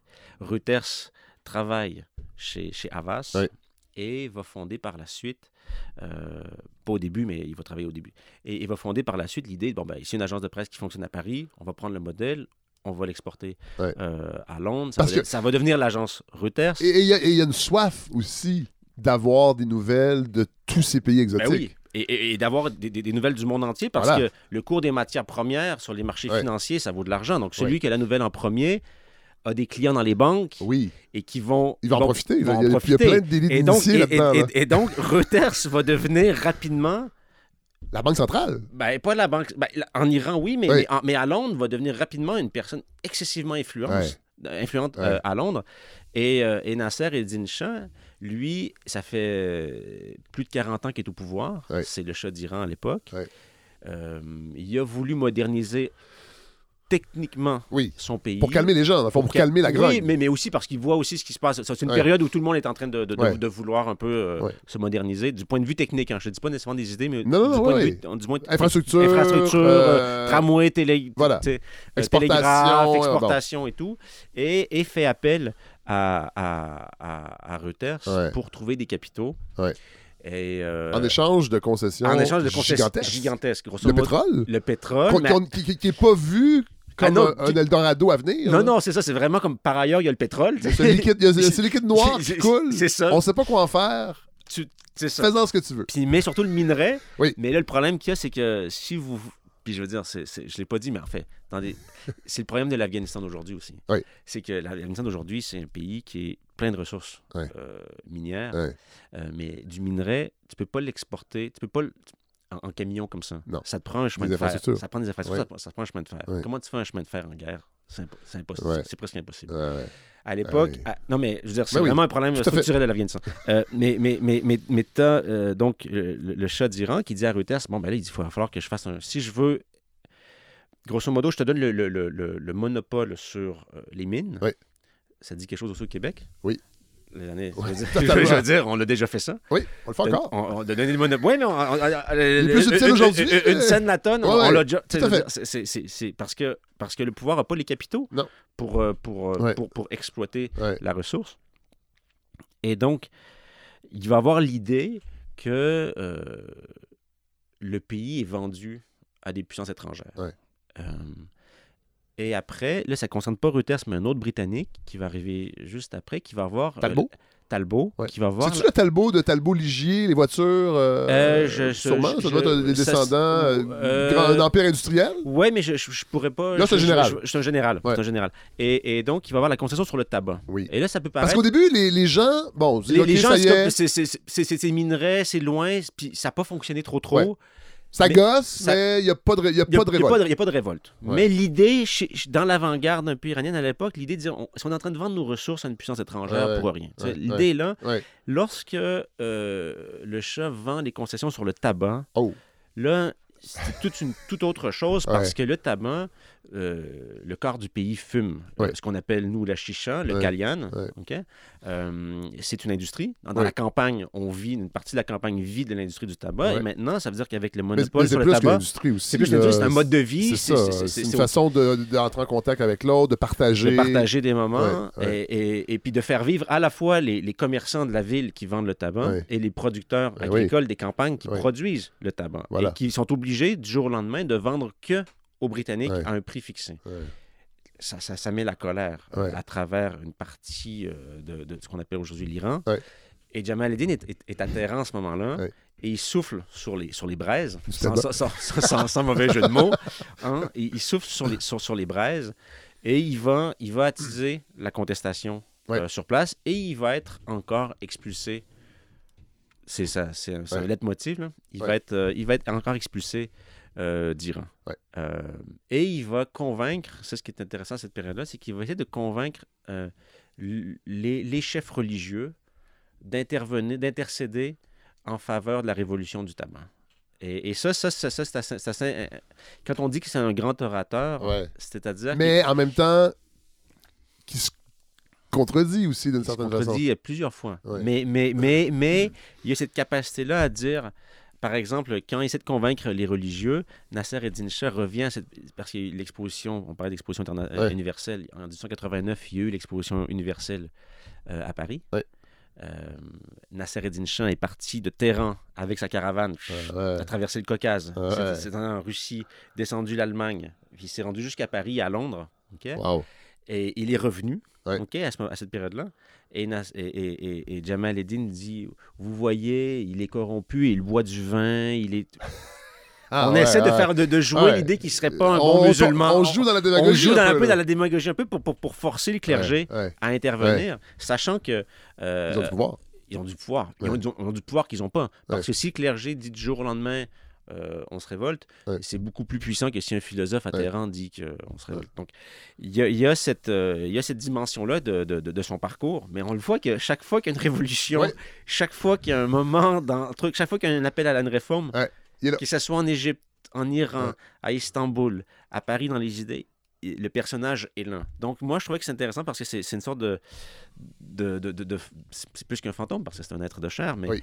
qui, qui, qui, qui plane et qui est là sur, sur chacun des Ouais. moments forts Ouais. de la relation à, ce- à cette époque-là entre... entre entre, je dirais pas Orient-Occident, mais je dirais entre Europe, Oui. Europe et, et- et- et monde musulman. Comment il termine sa vie? Il termine sa vie à Istanbul. Euh, après la révolution, après la, la révolte du tabac en Iran, il va aller faire un tour à Londres. Et après, il va se, il- le, le pouvoir ottoman va le rapatrier en disant reviens, Ouais. reviens, reviens ici. Et à ce moment-là, les réformes n'ont pas fonctionné dans le monde, dans le monde euh, ottoman comme, Ouais. il, comme il souhaitait. Donc, le, le- le monde ottoman se replie sur une identité un peu plus euh, islamique. Ouais. Et là, ils vont dire, ah, ben, ton projet de pan-islamisme, c'est comme ça que je le comprends Ouais, ouais. euh, reviens, tu vas pouvoir, on va pouvoir le mettre en œuvre. Puis tu as tellement de connexions avec l'Iran aussi, on va pouvoir faire peut-être un grand, on va peut-être Ouais. pouvoir mettre ensemble Iraniens et Ouais. Turcs, Ottomans et Ouais. Perses dans le même empire, qui sait? C'est comme ça que je le comprends. Et progressivement, on va dégriffer la bête. C'est-à-dire qu'il il va, être, il va être dans sa grande résidence euh, à, à Istanbul. Euh, il va lire les journaux du monde. Ouais. euh, Il va avoir euh, des gens qui viennent à discuter avec lui et Ouais. tout. Mais il va être progressivement isolé de Ouais. toute forme de, de décision. Et euh, je l'avais dans une version précédente du manuscrit, j'avais essayé de faire le lien un peu là-dessus, mais il va mourir euh, à, à Istanbul avec une thèse qui aurait été empoisonnée euh, Ah ouais? potentiellement. Et moi, ça m'a fait un peu penser euh, à, à- à Jamal Khashoggi, qui est, qui est- qui est le, qui est le, Le, qui le est le journaliste? réformiste, Euh, journaliste réformiste, un peu amusant, qui, qui, euh, ben, démembré, hein, clairement. Tout à fait. Euh, Tout à fait. à- En Arabie Saoudite. par l'Arabie Saoudite, à Istanbul. Oui. À Istanbul. Et, et voilà. Pour, mais, mais, va finir un peu sa vie comme ça. Et Mohamed Abdou, qui était son, son, son élève, va devenir, lui, le recteur de l'université Al-Azhar. La Ah plus grande institution du, du- du monde musulman, intellectuel du monde musulman euh, à l'époque. Donc, ce qui montre que, puis, puis reste quand même, euh, Abdou reste quand même le, le- le grand penseur aussi de cette, de cette Ouais. période-là. Euh, et voilà, donc c'est quand même une... une- une- C'est la fin, en fait, d'un cycle, mais ça fait, quand on y pense bien, là, ça- depuis 66 à 80, ça, il a passé euh, 30 ans. 30 ans sur, sur, sur les routes Ouais. euh, du monde musulman, de l'Europe, Ouais. pour essayer de, de, de, de, de penser Ouais. À ces relations-là. Je me suis souvent posé la question si Kant, qui faisait sa marche à tous les jours Ouais. euh, à Königsberg, avait autant marché qu'à Frani. J'ai rien contre Kant. hein, c'est- Rousseau mais- aussi. Rousseau aussi. prenait beaucoup. il prenait beaucoup, mais je me suis dit quand même, euh, je pense que ça reste quand même probablement le philosophe qui a le plus voyagé Ah, ouais. de son siècle. Ouais. Parce que pour, pour, pour autant user ses semelles. Euh, donc c'est un peu un chat de gouttière aussi. C'est un peu, euh, tu vois, il n'y a pas vraiment de diplôme. euh, Ouais. Il va de pays en pays. Ouais. Il joue parfois un peu au devin, un petit peu trop Ah, parfois. Des fois, il, il se perd là-dedans. Mais ça reste que en, en suivant le monde dans ses yeux, peut-être qu'on arrive à un peu mieux décrypter, en tout cas je l'espère, Oui. le, le- le- la relation première entre... Qui n'est pas terminé. qui- non, aujourd'hui. On est, on est dedans. Guillaume Lavallée, merci. C'était à votre voyage en Afghanie. Votre, votre livre est fascinant et vous êtes euh, fascinant. Ah ben c'est gentil. Vraiment. C'est gentil. Il y, a un, il y a un sens du récit que vous avez euh, avec votre plume, mais aussi euh, vous avez ce, ce- ce- ce don oratoire aussi, je pense, peut-être. Merci d'être venu à la balado. Puis, Merci. euh, Merci j'espère que les gens vont. J'espère qu'on n'a pas trop dit. Euh, Euh, je pense pas. Je euh, pense qu'il reste, il reste, il Ouais. reste, il reste 200 Ouais, ouais, il il faut- reste 220 pages. Voilà, il faut lire ça. C'est publié chez Mémoire d'Encrier. Merci. Encore, vous retournez à Jérusalem bientôt? Ce week-end, en fin, Voilà. de semaine, en fin de semaine. Merci. Au. Merci.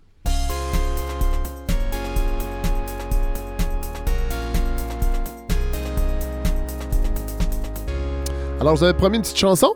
À l'introduction de cet épisode. La voici, mais avant, je veux remercier Larry Dufresne qui me donne un fier coup de main à la co-réalisation et au montage de cet épisode. Merci à Hélène Faradji qui, encore une fois, nous a offert ses lumières sur un sujet culturel et d'actualité. C'est toujours très nourrissant. Merci à Guillaume Lavallée également, euh, essayiste, qui, au moment où on se parle, est sûrement déjà retourné à Jérusalem pour, euh, ben, euh, poursuivre son travail de journaliste. Alors, euh, la chanson elle est d'actualité, on le sait, c'est l'inflation, les prix augmentent, euh, pression du conflit euh, russe et euh, Ukraine sur les, matières premières, entre autres.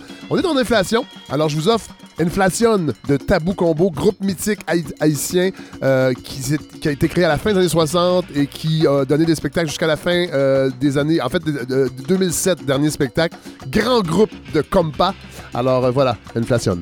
Bonne semaine.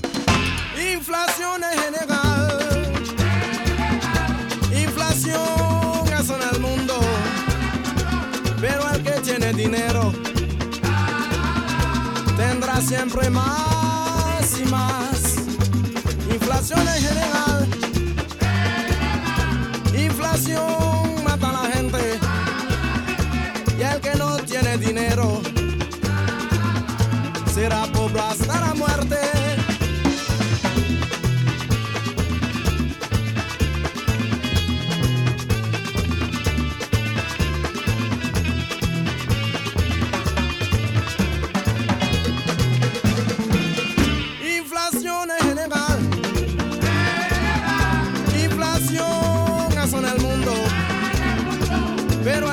tiene dinero,